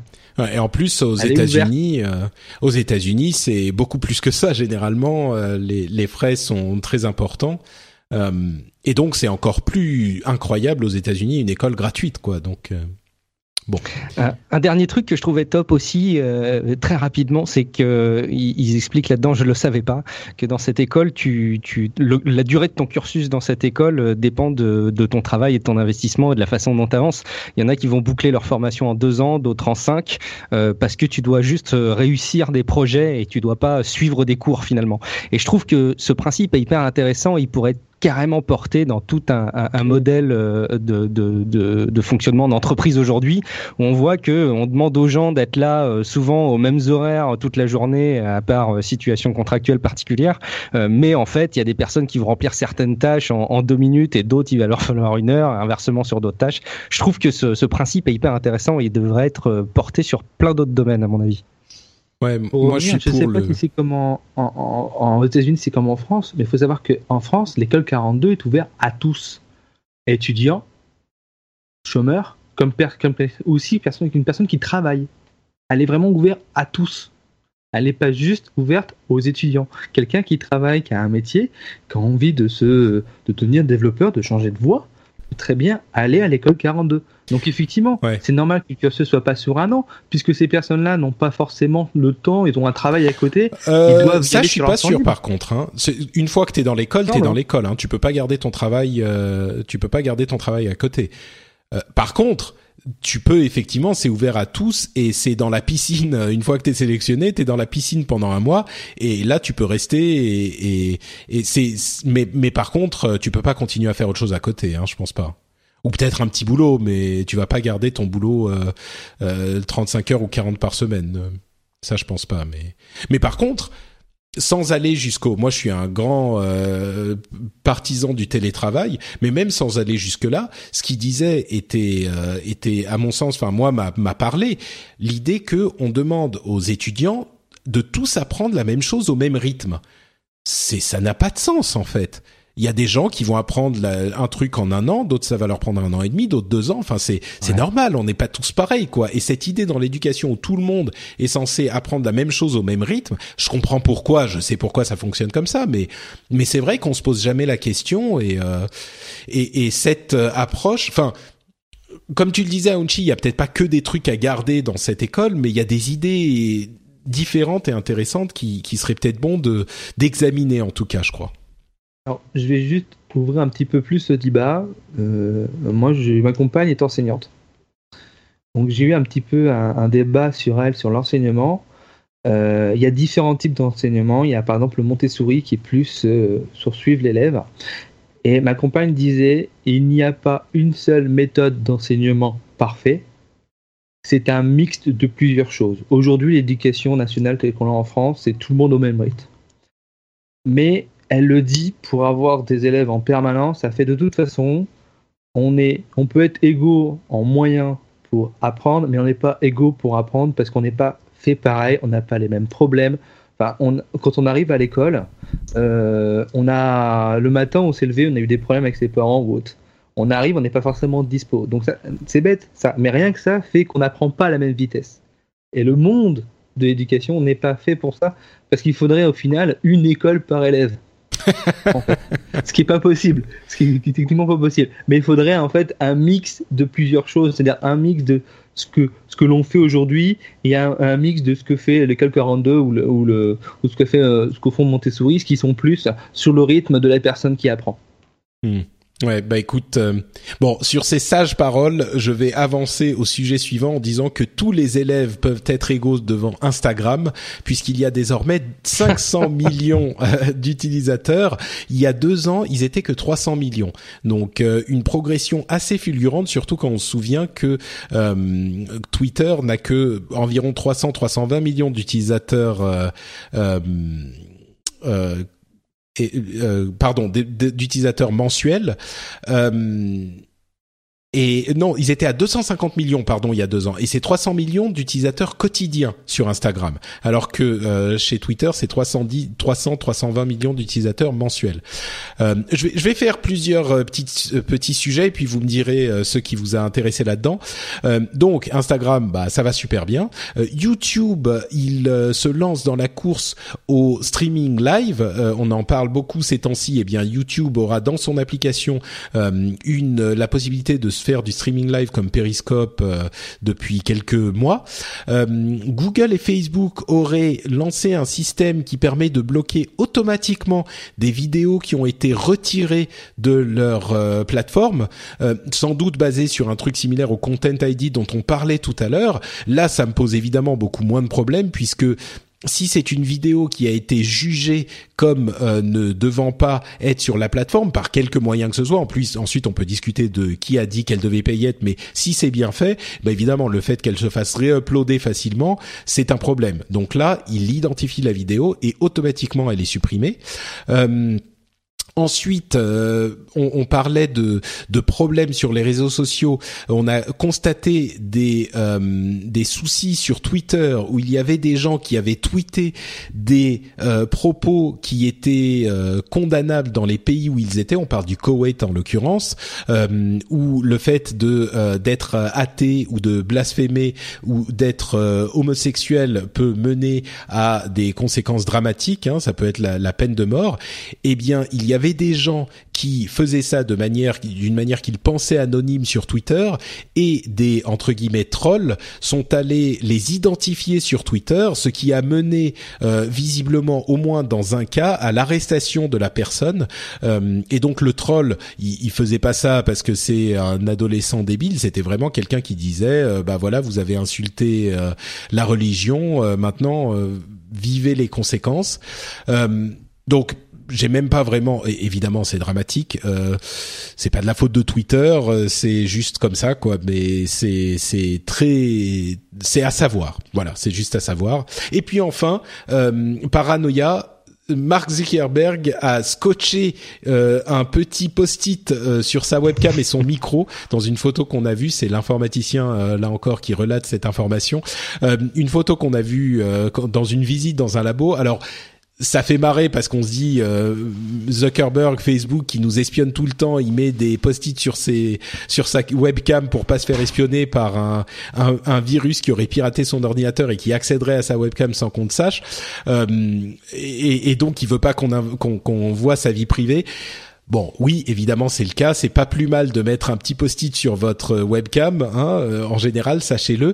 Mais aussi, peut-être qu'il voulait juste lui-même, euh, pas par euh, mégarde, oublier de fermer sa webcam quand il était dans un labo ultra secret où il fallait pas qu'on sache ce qui se passe et, que lui, par mégarde, il le fasse. Mais, mais voilà, c'était un petit truc marrant où Zuckerberg est parano, quoi. Euh, un commentaire sur ces sur ces cinq news ou qu'est-ce que vous avez retenu Quelque chose à dire peut-être? Écoute, très rapidement, euh, euh, moi, juste le truc qui m'étonne avec Zuckerberg, c'est que tout le monde est persuadé qu'il est à son bureau, mais moi, je sais pas s'il est vraiment à son bureau ou s'il emprunte le bureau d'un collègue. Donc, je sais pas. Bon, c'est plus la blague. Non, sur les autres news, la tendance. C'était son portable, en fait. Il y a quand même une victime que je vois dans les réseaux. Pardon, Patrick? Je crois que c'était son portable, mais c'était peut-être pas le cas. Hein. Bah ouais, je non non non, mais je pense c'est c'est fort probable de toute façon. Euh, sur les réseaux sociaux, plus euh, je, je, me rends compte, il y a plusieurs news qui recoupent le fait et c'est c'est un sentiment que j'ai assez triste. Ça sent un peu le pâté pour Twitter, je trouve, entre le fait qu'Instagram euh, s'épanouit. Non, dis pas ça, dis pas ça, Guillaume. je me rappelle de ton article, Patrick. Pourquoi euh, je je sais plus quel était le titre, mais au tout début de Twitter, tu tu vantais à raison les usages, mais bizarrement et avec beaucoup de tristesse, je trouve que ça sent un peu le pâté. Euh, quand on voit Instagram qui s'épanouit, euh, YouTube qui va clairement concurrencer avec beaucoup d'efficacité, j'en suis sûr, un périscope. Bon, je me demande un peu ce qui va rester à Twitter. On va voir. Oh, tu me fais mal, tu me fais mal, Guillaume. Aounchi, euh, remonte-moi un peu le moral, là. Je sais pas, dis quelque chose. non, je suis d'accord avec Guillaume. J'aime beaucoup Twitter aussi, mais je pense que le problème de Twitter, euh, c'est qu'il n'est pas dans la même dans le même type que les autres. C'est-à-dire que les autres, c'est du c'est du réseau social, on va dire du passé, c'est-à-dire de ce qui s'est passé il y a quelques temps. Twitter, c'est l'instantané. C'est ce que je veux savoir maintenant. Donc de ce fait, ça doit attirer un peu moins de personnes. Il y a moins ce côté voyeurisme que dans, euh, dans Twitter que tu peux avoir euh, du côté de Facebook, par exemple. Euh, ensuite, Instagram, pour moi, il va forcément marcher parce que c'est quelque chose d'universel. Euh, la photo, les, images, c'est universel. On montre une image qui fait pleurer en France, il y a des fortes chances pour qu'elle fasse pleurer en Chine. Enfin, c'est bête, mais c'est ça. On arrive à faire passer des sentiments, des, choses dans la photo où il n'y a pas besoin de, langue. Il n'y a pas la barrière de la langue. Donc pour moi, Instagram, oui, il va vivre grâce à ça. Euh, Twitter, euh, il va y arriver, mais ça va pas être. Non, ça va pas être un long fleuve tranquille pour lui. Mais il va rester. Pour moi, il va rester. Il va rester. Il ne peut pas disparaître. Twitter ne peut pas disparaître. Moi, j'espère. Bah, voilà, tu me remontes un peu le moral, mais, mais, c'est très intéressant ce que tu dis sur Twitter, c'est l'instantanéité. Et forcément, dans l'instant, c'est intéressant, mais il y a moins de matière que dans ce qui s'est passé euh, depuis quelques heures ou depuis quelques jours. Évidemment qu'il y en a plus euh, quand tu prends tout le passé plutôt que l'instant euh, présent. Donc c'est une manière assez intéressante de voir la chose, ouais. Je, je, termine peut-être 10 secondes sur le sujet. Twitter France eux-mêmes hein, se positionne clairement pas comme euh, un réseau social concurrent de Facebook. À chaque fois qu'on parle avec eux, ils se positionnent clairement dans autre chose. Euh, et le classement de l'appli Twitter hein, dans les stores n'est plus dans les réseaux sociaux, mais dans les applications de news. Donc c'est révélateur, je pense. Ouais, tout à fait. Ouais. Non, mais il suffit juste que on regarde juste malheureusement les événements qui se passent. À chaque fois, il y a un événement heureux. On peut dire heureux même, même heureux. Les gens ils vont le réflexe de regarder sur Twitter. Hmm. C'est bête, mais c'est ça. il y a quelque chose qui se passe, il y, a, un événement, les gens vont regarder sur Twitter. Ils vont regarder sur Twitter comme euh, ils allumaient la télé ou la radio il y a quelques années. Ouais, c'est vrai. C'est ce qu'il là qu'il y a avec Twitter.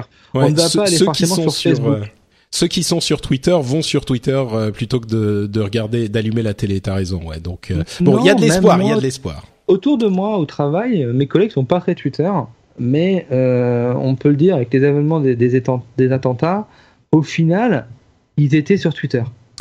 Ouais, peut-être même si t'as pas de compte Twitter, toi spécifiquement, tu vas aller regarder ce qui s'y passe sur la première page ou ce genre de truc, ouais. Même pour ceux qui ont pas de compte, c'est possible. Bon, comme quoi, tout n'est pas perdu.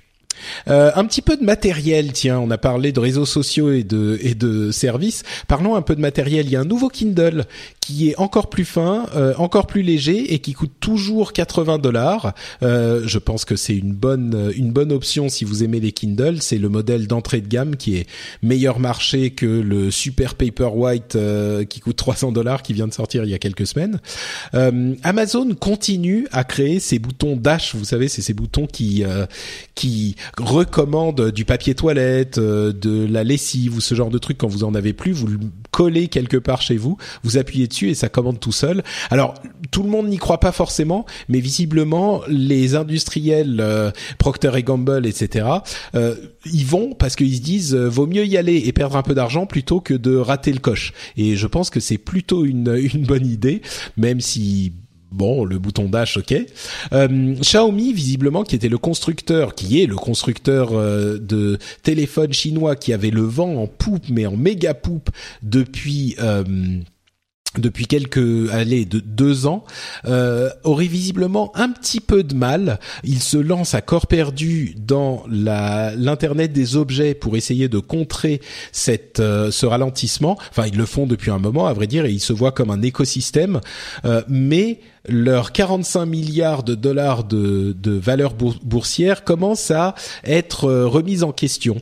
Donc euh, Xiaomi peut être un petit peu en difficulté. Et puis enfin niveau matériel, il y a Oculus qui a remis en question eux leur DRM. Ils avaient un DRM, DRM matériel qui avait été mis en place pour que les jeux conçus pour l'Oculus ne puissent pas tourner sur le, le casque concurrent, le HTC Vive. Eh bien, ils ont supprimé cette protection matérielle si je ne me trompe pas, toujours la protection logicielle, mais donc elle est plus facile à contourner. Donc, sans doute à cause d'un petit bad buzz, euh, ils se sont dit on va revenir dans les lignes un petit peu plus acceptables euh, et ils ont supprimé la protection matérielle qu'ils avaient implémentée il y a quelque temps. Commentaire sur le matériel, messieurs? Ouais, je, m'attarderai peut-être pas beaucoup plus sur le Kindle. Je comprends toujours pas qu'on commercialise des Kindle qui soient pas tous rétroéclairés, enfin des liseuses, pas rétroéclairées d'ailleurs, mais éclairées, euh, parce que je, je, je trouve qu'il y a vraiment quelque chose qui manque. Euh, mais bon, visiblement, il y a toujours un, un, ouais, il y a des clients, ouais. Mm. Il y a des clients, il y, a, il y en a qui aiment. Et sur, sur les boutons, je crois que c'est Mike dans Niptech euh, qui disait qu'il testait, il testait euh, le, le, le, dispositif d'Amazon dont le nom m'échappe euh, à la voix, et il disait une fois qu'on a testé ça, voilà, Alexa, merci. Euh, il disait une fois qu'on a testé ça, euh, je vois pas du tout quel intérêt on a d'avoir des boutons pour commander des trucs, quoi. Donc euh, bon, à voir. ouais, c'est peut-être une étape intermédiaire. Euh, tu, tu utilises ce genre de truc, Anchi, le, le Alexa ou ce genre de truc? Non, j'utilise pas parce que je n'en ai pas, mais c'est vrai que ça m'intéresse plus ou moins. Je dis, je cracherai pas dessus. Ouais, Après, moi, je comprends. Hein. Le concept dire hein, plutôt qu'un bouton, plutôt qu'un truc qui m'écoute en permanence à choisir euh, en termes de. Ah. c'est- Bah ouais, c'est bête, mais c'est ça. Ça veut dire que soit j'appuie sur un bouton pour commander un truc, soit j'ai quelque chose qui m'écoute en permanence. Qu'est-ce que euh, qu'est-ce qu'ils font de mes données? Est-ce qu'ils m'enregistrent pas en permanence? On va être un petit peu paranoïaque. Oui, sauf Donc, que les boutons, il faut que t'en aies, faut que t'en aies 50 du coup, et ça peut faire que commander Ouais. les trucs, alors que le truc qui t'écoute, Ouais, mais moi je la verrais différemment. Par exemple, c'est bête parce que effectivement ils ont fait que commander, mais euh, enfin je le comprends du côté Amazon. hein, c'est oui, d'autant plus qu'en couplé à un, un Amazon. euh, alors c'est quoi euh, Prime Now C'est bon, c'est nickel. J'appuie sur le bouton dans la- dans dans dans l'heure ou dans les deux heures qui suivent, j'ai mon paquet de céréales. C'est bon. Y a pas, Anne Hidalgo, j'espère qu'elle n'écoute pas ce podcast. Ouais. Non mais non mais c'est bête, hein. j'ai plus besoin de faire de liste de courses, je mets des je mets des boutons partout dans ma cuisine, partout où je dois acheter des choses, et en fait quand je dois faire mes courses, j'appuie sur tous les boutons. Et voilà, j'ai fait mes courses. Ça peut être pratique. Tu te mets à jouer au piano avec les boutons dash. C'est ça. Il jouait du piano debout voilà, pour exactement. refaire un remake de la chanson. Mais euh, non, mais euh, non non, mais par contre effectivement, euh, ce genre de bouton connecté, plus ouvert. Oui, moi, moi je, moi je regarde ça. Après, moi, ce que j'aime bien, c'est euh, ce qu'a fait euh, Rift, enfin Oculus avec son Rift, d'ouvrir les DRM. Euh, la techno des jeux, des, enfin, de la VR m'intéresse beaucoup, mais le premier point qui me fait que je vais pas sauter, hormis l'argent, on va dire, c'est le, les DRM justement. Euh, ok, je veux bien mettre de l'argent dans un produit, mais si on me dit, euh, bah voilà, il y a, y, a, il y a déjà pas beaucoup de choses en VR. Mais si en plus on me dit, bah dans ce catalogue, t'as droit qu'à cette partie de catalogue parce qu'en fait, il y a que eux qui respectent mes DRM, euh, non, je vais peut-être pas y aller. Donc, qui s'ouvre, c'est peut-être plus intéressant aussi globalement pour le marché de la VR. Et c'est intéressant pour eux, je pense justement pour cette raison, euh, ça leur faisait une, euh, ça, ralentissait peut-être le marché dans son ensemble. Donc, euh, et, et, et pour eux également, le, le bad buzz, comme je le disais, était était très clairement là. Euh, bon, passons ensuite sur les sujets qui nous ont été proposés par les, utilisateurs du Reddit, euh, du, groupe Reddit, du rendez-vous tech. Euh, F4FIA nous a notifié de l'application qui vous permet de vous connecter de manière sécurisée à votre compte Google avec une notification. Vous avez vu qu'il nous a notifié avec une notification Non, bon, ok, c'est pas grave. Euh, donc, en fait, c'est tout simplement une notification euh, double facteur euh, qui est une application. Euh, l'application Google qui peut être utilisée pour ça, vous allez dans votre compte Google et vous pouvez l'activer. C'est un petit peu plus pratique que euh, le, le, le truc qui vous demande de rentrer un code. En fait, ce qui se passe, c'est que quand vous voulez vous connecter sur votre compte Google, il y a une notification qui apparaît sur votre téléphone. Vous cliquez dessus, ça confirme que vous êtes bien la personne, que vous validez la connexion et euh, ça vous autorise le, le- la connexion. Donc c'est une notification, euh, une une authentification double facteur qui est un petit peu plus maligne. Euh, il y a G Castel qui nous a envoyé un lien vers un article admirable qui explique la euh, la blockchain à un enfant de 5 ans. C'est vraiment expliqué d'une manière hyper simple. C'est un article qui est sur consocollaborative.com. Euh, vous pouvez aller y jeter un coup d'œil. Donc consocollaborative.com. Et je vais expliquer en très rapidement, en, peu de détails, mais allez lire euh, l'article en général. En fait, la blockchain, euh, imaginez un long tube de plastique qui est euh, complètement verrouillé en haut. Vous pouvez l'ouvrir avec, il y a quatre cadenas, quatre personnes, chacun a une clé. Et vous ne pouvez ouvrir le tube que quand trois personnes sont présentes. Donc quand vous avez une majorité des clés au cadenas. Une fois que vous l'avez ouvert, vous pouvez mettre dans le tube un jeton euh, de différentes couleurs. C'est-à-dire qu'on peut l'utiliser, par exemple, pour les corvées de travail. Quand vous voulez dire, ben moi j'ai fait la vaisselle, euh, vous vous réunissez à, à quatre, vous ouvrez le truc, vous mettez un jeton de couleur, euh, moi j'ai fait ma, ma corvée, et ensuite vous refermez le truc. Et les quatre personnes qui ont les clés sont les personnes qui doivent faire les corvées. Donc c'est un moyen de s'assurer de voir que tout le monde euh, a fait ses corvées de manière un petit peu infalsifiable, parce que le tube personne peut l'ouvrir. Vous pouvez pas retirer les jetons et personne peut l'ouvrir pour mettre des faux jetons à moins qu'il y ait les trois personnes en même temps. Et donc vous pouvez toujours aller regarder. Tout le monde peut observer. C'est un tube transparent, donc tout le monde peut aller observer euh, ce qu'il y a dans le tube et donc tout le monde peut aller voir avec certitude qui a fait sa corvée ou pas puisque euh, une fois qu'on a ouvert pour ouvrir le, le, truc et y ajouter un jeton, eh ben il faut que les trois personnes soient euh, présentes et soient d'accord sur le fait que la personne a fait sa corvée. Donc Bon, à moins que vous ayez les trois personnes qui soient de connivence et qui mentent sur les corvées, c'est toujours possible. Mais euh, le système fonctionne comme ça. Et c'est un tout petit morceau de l'explication et je pense que ça symbolise assez bien ce fait que on a une transaction en fait qui a été validée par le groupe général avec la majorité des gens euh, qui participent au truc et une fois que c'est fait tout le monde peut vérifier que cette transaction est bien valide puisque tout le monde peut aller la regarder. J'ai trouvé cet article et cette analogie assez admirable. Si vous voulez en savoir un petit peu plus, vous allez sur consocollaborative.com et vous cherchez l'article La blockchain expliquée à un enfant de 5 ans. Euh, et enfin, notre Mika, notre ami qui malheureusement ne pouvait pas être là euh, dans cet épisode aujourd'hui, nous a parlé régulièrement du euh, de l'OS Remix OS, qui est en fait une version d'Android qui a été pensée pour ressembler entre guillemets à un OS moderne type Windows ou OS 10. Et il y a différents euh, constructeurs qui commencent à s'intéresser à cet OS. Donc je rappelle le nom, hein, c'est Remix OS. Il y a différents constructeurs qui commencent à s'intéresser à l'OS, certains petits, certains un peu plus grands. Il y a Acer notamment qui va lancer des PC portables sous Remix OS. Euh, donc c'est un petit peu encore une autre version de euh, Linux, puisque Android, bah, c'est un petit peu Linux, hein, mine de rien, mais une autre version qui prend toute la base de Android, qui n'a pas besoin de réinventer la roue à chaque fois, et qui le met à la sauce Windows pour une plus grande facilité d'utilisation sur euh, euh, format clavier souris. donc peut-être commencer à surveiller du coin de l'œil Remix OS, ça vous rendra peut-être des services.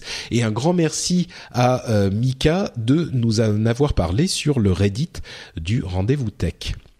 Là encore, je me retourne vers mes deux invités. Quelque chose à ajouter sur ces différents sujets? Euh, la, blockchain, la, la vidéo, euh, enfin l'explication effectivement incontournable. Allez regarder, c'est vraiment poétique, presque. C'est génial. avec les euh, enfants qui font les corvées, c'est magnifique. Il y a un côté merveilleux. Sur sur sur Remix OS, je trouve l'idée hyper séduisante et je crois qu'il y a de très nombreux de très nombreuses personnes qui sont intéressées par ce dispositif parce qu'on connaît le rôle des apps mobiles et qu'elles ont beaucoup de sens finalement sur un ordinateur, etc. après, moi, je me pose vraiment vraiment la question de la pérennité de, ce, de, cet OS spécifique là, euh, parce que clairement pour moi, Remix OS, c'est, euh, on va dire, euh, c'est, c'est Chrome OS dans trois ans, quoi. Enfin, je, c'est, ça me donne cette impression là, et j'imagine qu'il y aura pas trop trop de place pour un Remix OS dans quelques années. Enfin, l'avenir nous le dira en tout cas. Tu veux dire que Chrome OS va évoluer vers une forme qui sera similaire à celle de, de ce qu'est Remix OS aujourd'hui et que ouais, donc, ouais. Hmm. C'est ça, c'est ça. Le, le, signe le plus fort étant la disponibilité des apps Android sur euh, sur Chrome, euh, sur Chrome OS, qui a été annoncé il y a pas longtemps. Ouais, ouais. C'est possible, c'est possible. Euh, on autre chose, Aunchi, ou on continue? Non, juste sur la blockchain. Non, mais pas forcément à des gamins de 5 ans, mais euh, ouais, ça c'est incontournable. Il faut comprendre la blockchain parce qu'aujourd'hui on le voit pas, mais ça va arriver. On va, c'est la technologie du, du futur qu'on ne verra pas forcément, mais qui sera partout. c'est possible. C'est presque les fondements. C'est comme un, c'est comme Internet. Voilà. Et on la verra pas forcément, mais ce sera, ce sera là en permanence. Donc faut la comprendre. Et sur Romix OS, euh, ouais, faut, faut, s'y intéresser parce que pour moi, c'est des OS comme Chrome OS, Romix OS euh, en évolué c'est le l'ordinateur de demain pour 80% euh, des gens, pas pour les gens comme nous qui sommes euh, geeks, amoureux de la tech, euh, des power users de l'ordinateur. Mais pour 80% des gens, leur, en fait, leur, premier ordinateur, c'est une tablette. Voilà. Mais ouais, oui, ça, les tablettes, c'est possible. Mais en fait, ouais, je crois que tu as raison. Il y a quelque chose d'intéressant dans l'idée d'un, d'un, de cet OS qui a été conçu pour être simple, mais qui est adapté au clavier à la souris, euh, peut-être pour c'est une, une, bonne réponse intermédiaire entre l'interface touch et un ordinateur sous Windows ou macOS pour. Euh, ouais. Nous, on a grandi avec l'ordinateur normal qui avait un clavier et une souris, et on arrive à la tablette. Mais les générations d'aujourd'hui font le chemin inverse. Commence avec une tablette, un smartphone dans les mains, pour finir avec un clavier ou une souris. Donc mm. il faut effectivement quelque chose peut-être pour accompagner ce changement. C'est sûr que si tu mets euh, à quelqu'un qui n'a connu que euh, Android ou même encore plus euh, iOS, tu le mets devant un, Windows ou un Mac, il va se liquéfier quoi. C'est c'est pas possible, c'est trop compliqué donc. bon, euh, à, suivre en tout cas Remix OS comme euh, Chrome OS évidemment.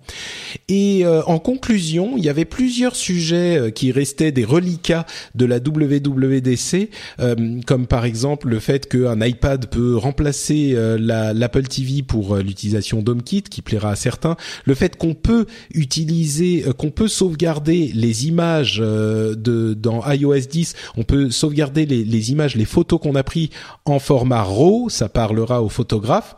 Euh, le fait qu'il semble qu'il y ait un iPhone 7 en version Pro, euh, donc il y aurait trois versions de l'iPhone 7 qui arrivent dans quelques mois, dont une en version Pro avec 256 Go euh, de stockage et bien sûr un prix un petit peu plus élevé. le fait qu'on a des lentilles Zeiss qui seraient adaptables à un iPhone, alors là c'est quand même un gros point d'interrogation qui, qui vient se poser là, hein, des lentilles professionnelles Zeiss sur un iPhone Peut-être, pourquoi pas, mais ça me semble un petit peu d'être de l'ordre du gadget. Jérôme avait l'air de dire que c'est pas non plus hyper sérieux, mais mais ça se vend, donc pourquoi pas. Euh, mais je voudrais m'attarder sur un autre sujet qui est celui de la, euh, vie privée et du chiffrement des données sous iOS 10 et d'iOS 10 lui-même euh, pour dire d'une part que la question de la differential privacy euh, qui a été évoquée euh, dans notre émission sur euh, la WWDC et très longuement par Apple eux-mêmes sera en opt-in, c'est-à-dire qu'il faudra, par défaut, Apple ne collectera aucune donnée sur vous. Si vous acceptez, ils collecteront, ils collecteront les données en differential privacy, donc qui essayera de, enfin a priori qui protégera votre vie privée autant que possible. Euh, mais donc même cette version de des collectes des données chez, chez Apple sera en opt-in et même pas en opt-out. Donc euh, ils font vraiment un gros effort dans ce domaine et dans l'esprit de la blockchain expliquée aux enfants de 5 ans, donc euh, aux, gens que nous sommes parce qu'on n'y comprend rien à cette histoire de differential privacy, pour expliquer en deux mots la manière dont ça fonctionne, pour vous donner une vague idée, c'est que euh, en fait, on floute, comme on le disait dans l'épisode précédent, on floute la, euh, les données et on, perd un petit peu en précision, mais on gagne en, en, en absence de traçabilité. Et donc, je donne un exemple. On va dire, euh, on voudrait savoir ce que disent les gens euh, en, en, général euh, sur euh, une question. Vous aimez le rouge ou pas? Je dis quelque chose complètement au hasard, hein, c'est théorique pour parler de la differential privacy. Vous aimez le rouge ou pas? Les gens vont répondre oui ou non. On va poser la question à 10 personnes. Eh bien, à 5 de ces personnes, on va prendre la réponse effective qu'ils ont donnée. Mais pour les cinq autres, on va pas utiliser la réponse qu'ils donnent, mais une réponse donnée aléatoirement de oui ou non.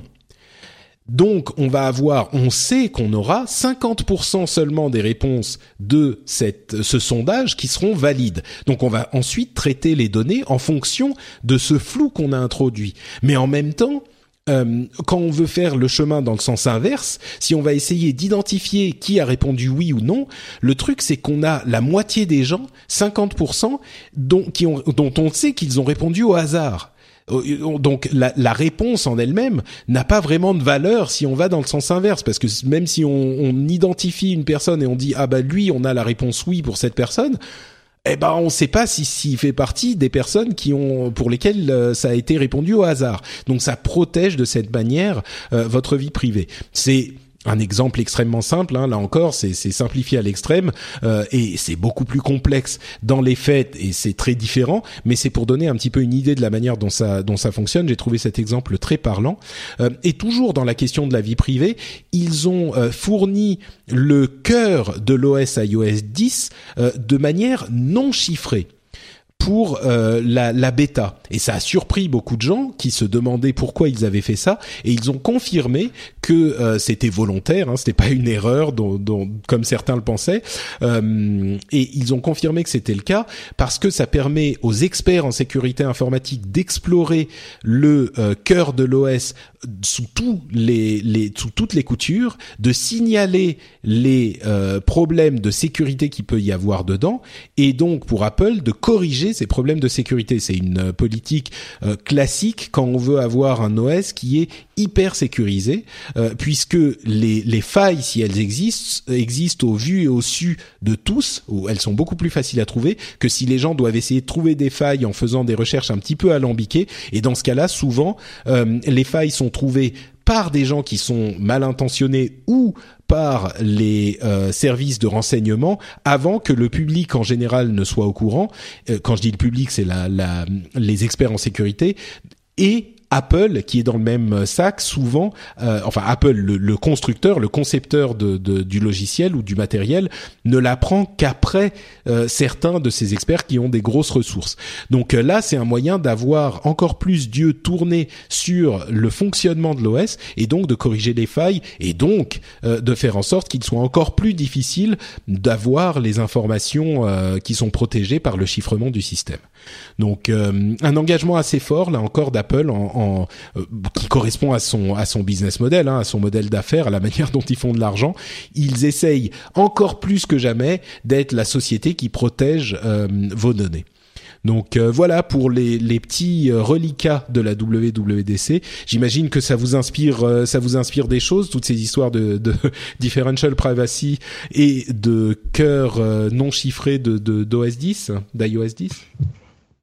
Si on relit les sujets du podcast, j'arrive à me demander si cette, euh, si cette façon de fonctionner euh, qui est proposée par Apple d'analyser ou de faire en tout cas de l'analyse de données, mais en respectant la vie privée, peut pas solutionner à long terme euh, certaines problématiques. On parlait tout à l'heure d'aller scanner les comptes Facebook et les comptes Twitter des, des gens quand ils voyagent pour savoir s'ils sont dangereux ou pas. Je, schématise à peine. J'arrive à me demander s'il n'y a pas des technologies qui pourraient là apporter un embryon de solution par rapport aux problématiques qui sont soulevées. Euh, mais euh, voilà, on va pas, euh, je pense, redire ce que vous avez déjà très bien dit dans le podcast en, en affirmant le, la politique d'Apple qui est de dire vous allez avoir des solutions techniques qui seront avancées peut-être pas aussi avancé qu'ailleurs, mais on, on, on, préservera vos données et votre vie privée avant tout, et c'est très louable, et c'est une, une, bonne piste à mon sens. Avec du recul, je me demande si c'est pas euh, l'Apple Tim Cook qu'on est en train de voir se, se dessiner. Je j'ai pas souvenir euh, d'autant d'appui, puis c'était peut-être pas euh, le moment. Hein. Ouais, c'était pas, pas, la même époque. Je pense que c'était pas la même époque, mais, clairement, je pense que c'est aussi une manière euh, pour Tim Cook d'affirmer euh, la façon qu'il a de voir les choses dans la technologie et, la façon qu'il a de voir Apple. Euh, et c'est très bien, tant mieux. Enfin, moi, je, suis vachement là-dedans, donc euh, allez-y, continuez. ouais, je crois qu'effectivement il y a euh, plus que l'Apple Watch ou des nouveaux produits, en tout cas pour le moment. Euh, je crois que c'est une clairement une caractéristique euh, qui qui est en train de définir l'Apple de Tim Cook. et c'est intéressant parce que c'est différent de l'impulsion, de la direction qu'on avait avant. enfin, c'est différent on, il faut encore attendre. Hein. On a, est qu'au début de l'Apple de Tim Cook, mais euh, ça le caractérise plus, je pense effectivement que d'autres aspects qu'on avait avant. Euh, Aounchi, pour conclure euh, les, réflexions tech euh, sur le podcast, est-ce que tu as quelque chose à ajouter sur ces, nouvelles sur Apple? Oui, je salue Apple de, de, de, ce, de cette mouvance. J'ai presque, on en a presque l'impression d'avoir un, un œuf d'autruche qui se fendille où on peut voir un petit peu en commencer à voir à l'intérieur. euh, avant, non mais avant, bien cette peu, image. Tout était secret, tout était secret, on ne voyait rien, on ne pouvait découvrir que les produits la, aux annonces. Ça commence à se fendiller, on commence à voir peut-être une partie d'ouverture. D'ailleurs, la méthode qu'ils ont choisi de, de, de, fournir en bêta leur, leur, le cœur d'iOS, iOS, qu'il faut, enfin, faut juste regarder qu'aujourd'hui, Apple est un constructeur de téléphone mobile quand on regarde les chiffres. Ils, ah oui, oui, c'est certain. plus de oui. téléphone mobile qu'autre chose. Donc, ils sont en train de montrer à tout le monde comment fonctionne euh, leur, leur outil phare, leur objet phare qu'ils vendent, qui est leur cœur de leur business, quand même. Faut, faut juste avoir ça en tête. Donc, moi, je salue. C'est une démarche, on va dire, emprunté en open source, puisque l'open source, le Ah, base de la sécurité oui. de l'open source vient de là complètement. C'est les sources sont ouvertes pour faire en sorte que toutes les personnes se connaissent en sécurité travaillent dessus, voient les failles de sécurité, les remontent pour les corriger. Donc ça, je trouve que c'est une très bonne mouvance, honnêtement. Et et sur le, le differential, euh, j'ai bouffé le nom. Euh, Differential privacy, ouais. voilà, privacy, je trouve ça très bien aussi parce que ça prouve une, ça montre une alternative euh, de ce que fait euh, Amazon, Google ou, euh, ou même Microsoft, de dire voilà, on peut, on peut techniquement vous offrir des services équivalents d'une autre manière. Ouais. Je, dirais que sur bien. ça, il va falloir attendre de voir à quel point c'est équivalent. hein. Ça se trouve, euh, ça sera pas du tout aussi efficace. On verra, mais euh, La promesse est là. ouais, ouais, c'est sûr. Euh, et d'ailleurs, pour préciser, ils font leur travail de machine learning pas uniquement sur les données qui leur remontent des utilisateurs. C'est ça, ça sera euh, pour un usage spécifique, mais leur euh, apprentissage se fait ailleurs, se fait sur des, des photos euh, publiquement. euh, ut- disons que pour apprendre à reconnaître des chiens, ils prennent des photos de chiens qui existent par, qui, qui sont disponibles. Ils, ils le font pas, ils peuvent le faire sur d'autres euh, euh, sets de données, quoi. Euh, bon bah écoutez, c'est un épisode finalement assez bien rempli.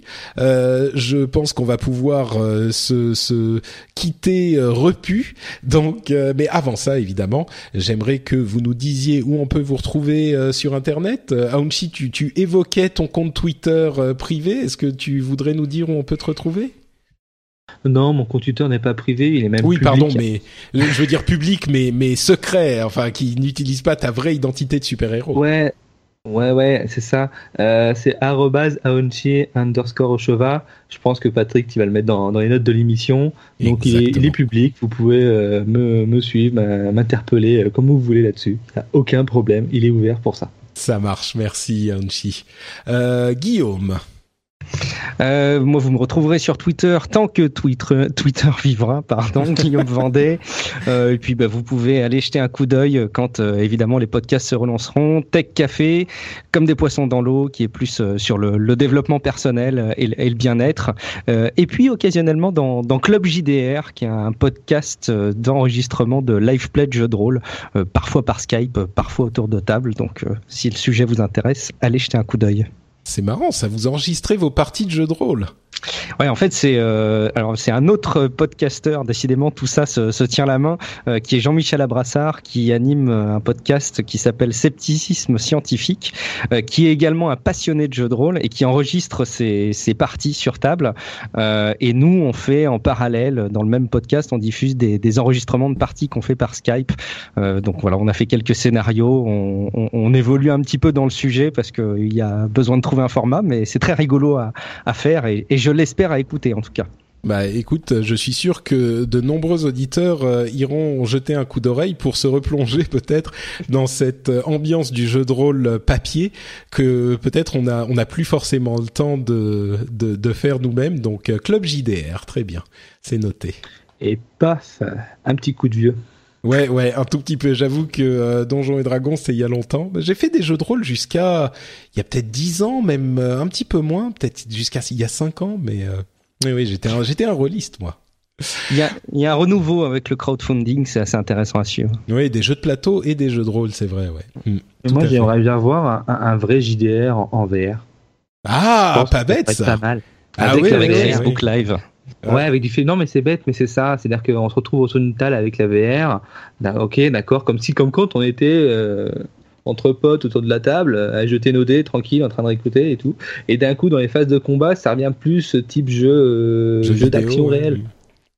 Ouais, pas mal. Ah, s'il y a de l'idée, il y a de l'idée. Si tu veux te lancer dans un crowdfunding euh, de, de jeux euh, en VR, euh, je pense que on pourrait te soutenir, Aunchi. Réfléchis-y, réfléchis-y.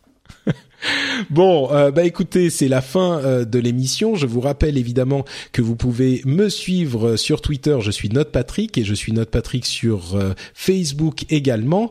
Vous pouvez retrouver cette émission et d'autres bien sûr, comme le rendez-vous jeu sur FrenchSpin.fr, le rendez-vous jeu sur lequel on vient de couvrir le 3, le grand salon du jeu vidéo. Si vous vous intéressez un tout petit peu aux jeux vidéo, bah c'est vraiment le moment d'aller écouter ça. On a eu non seulement un épisode très sympathique, mais en plus on a la carte des 6 ou 12 prochains mois du monde du jeu vidéo, de l'industrie du jeu vidéo qui est en train de se dessiner. Donc si vous ne voulez en écouter qu'un, c'est peut-être celui-là qu'il faudra aller écouter. C'est le rendez-vous jeu sur frenchspin.fr.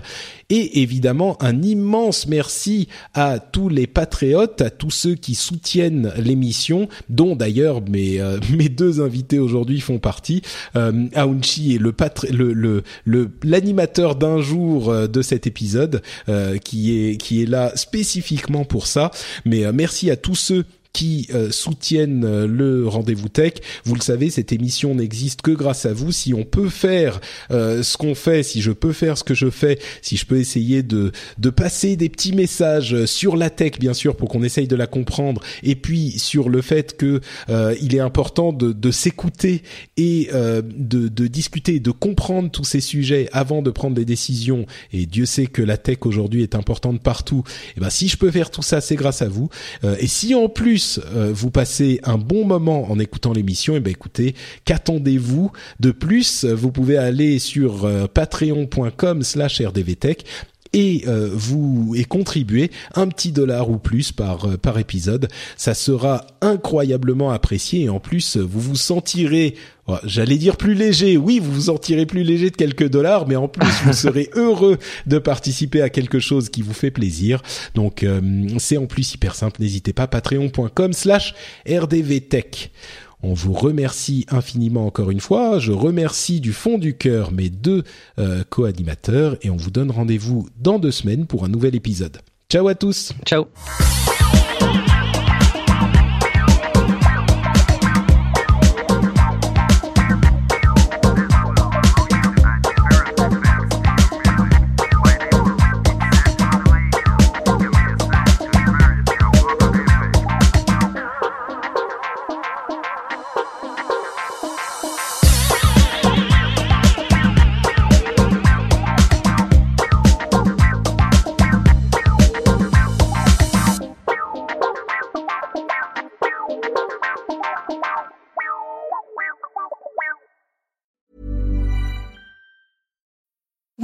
Need mealtime inspiration, it's worth shopping Kroger, where you'll find over 30,000 mouthwatering choices that excite your inner foodie. And no matter what tasty choice you make, you'll enjoy our everyday low prices, plus extra ways to save, like digital coupons worth over $600 each week. You can also save up to $1 off per gallon at the pump with fuel points. More savings and more inspiring flavors make shopping Kroger worth it every time. Kroger, fresh for everyone. Fuel restrictions apply.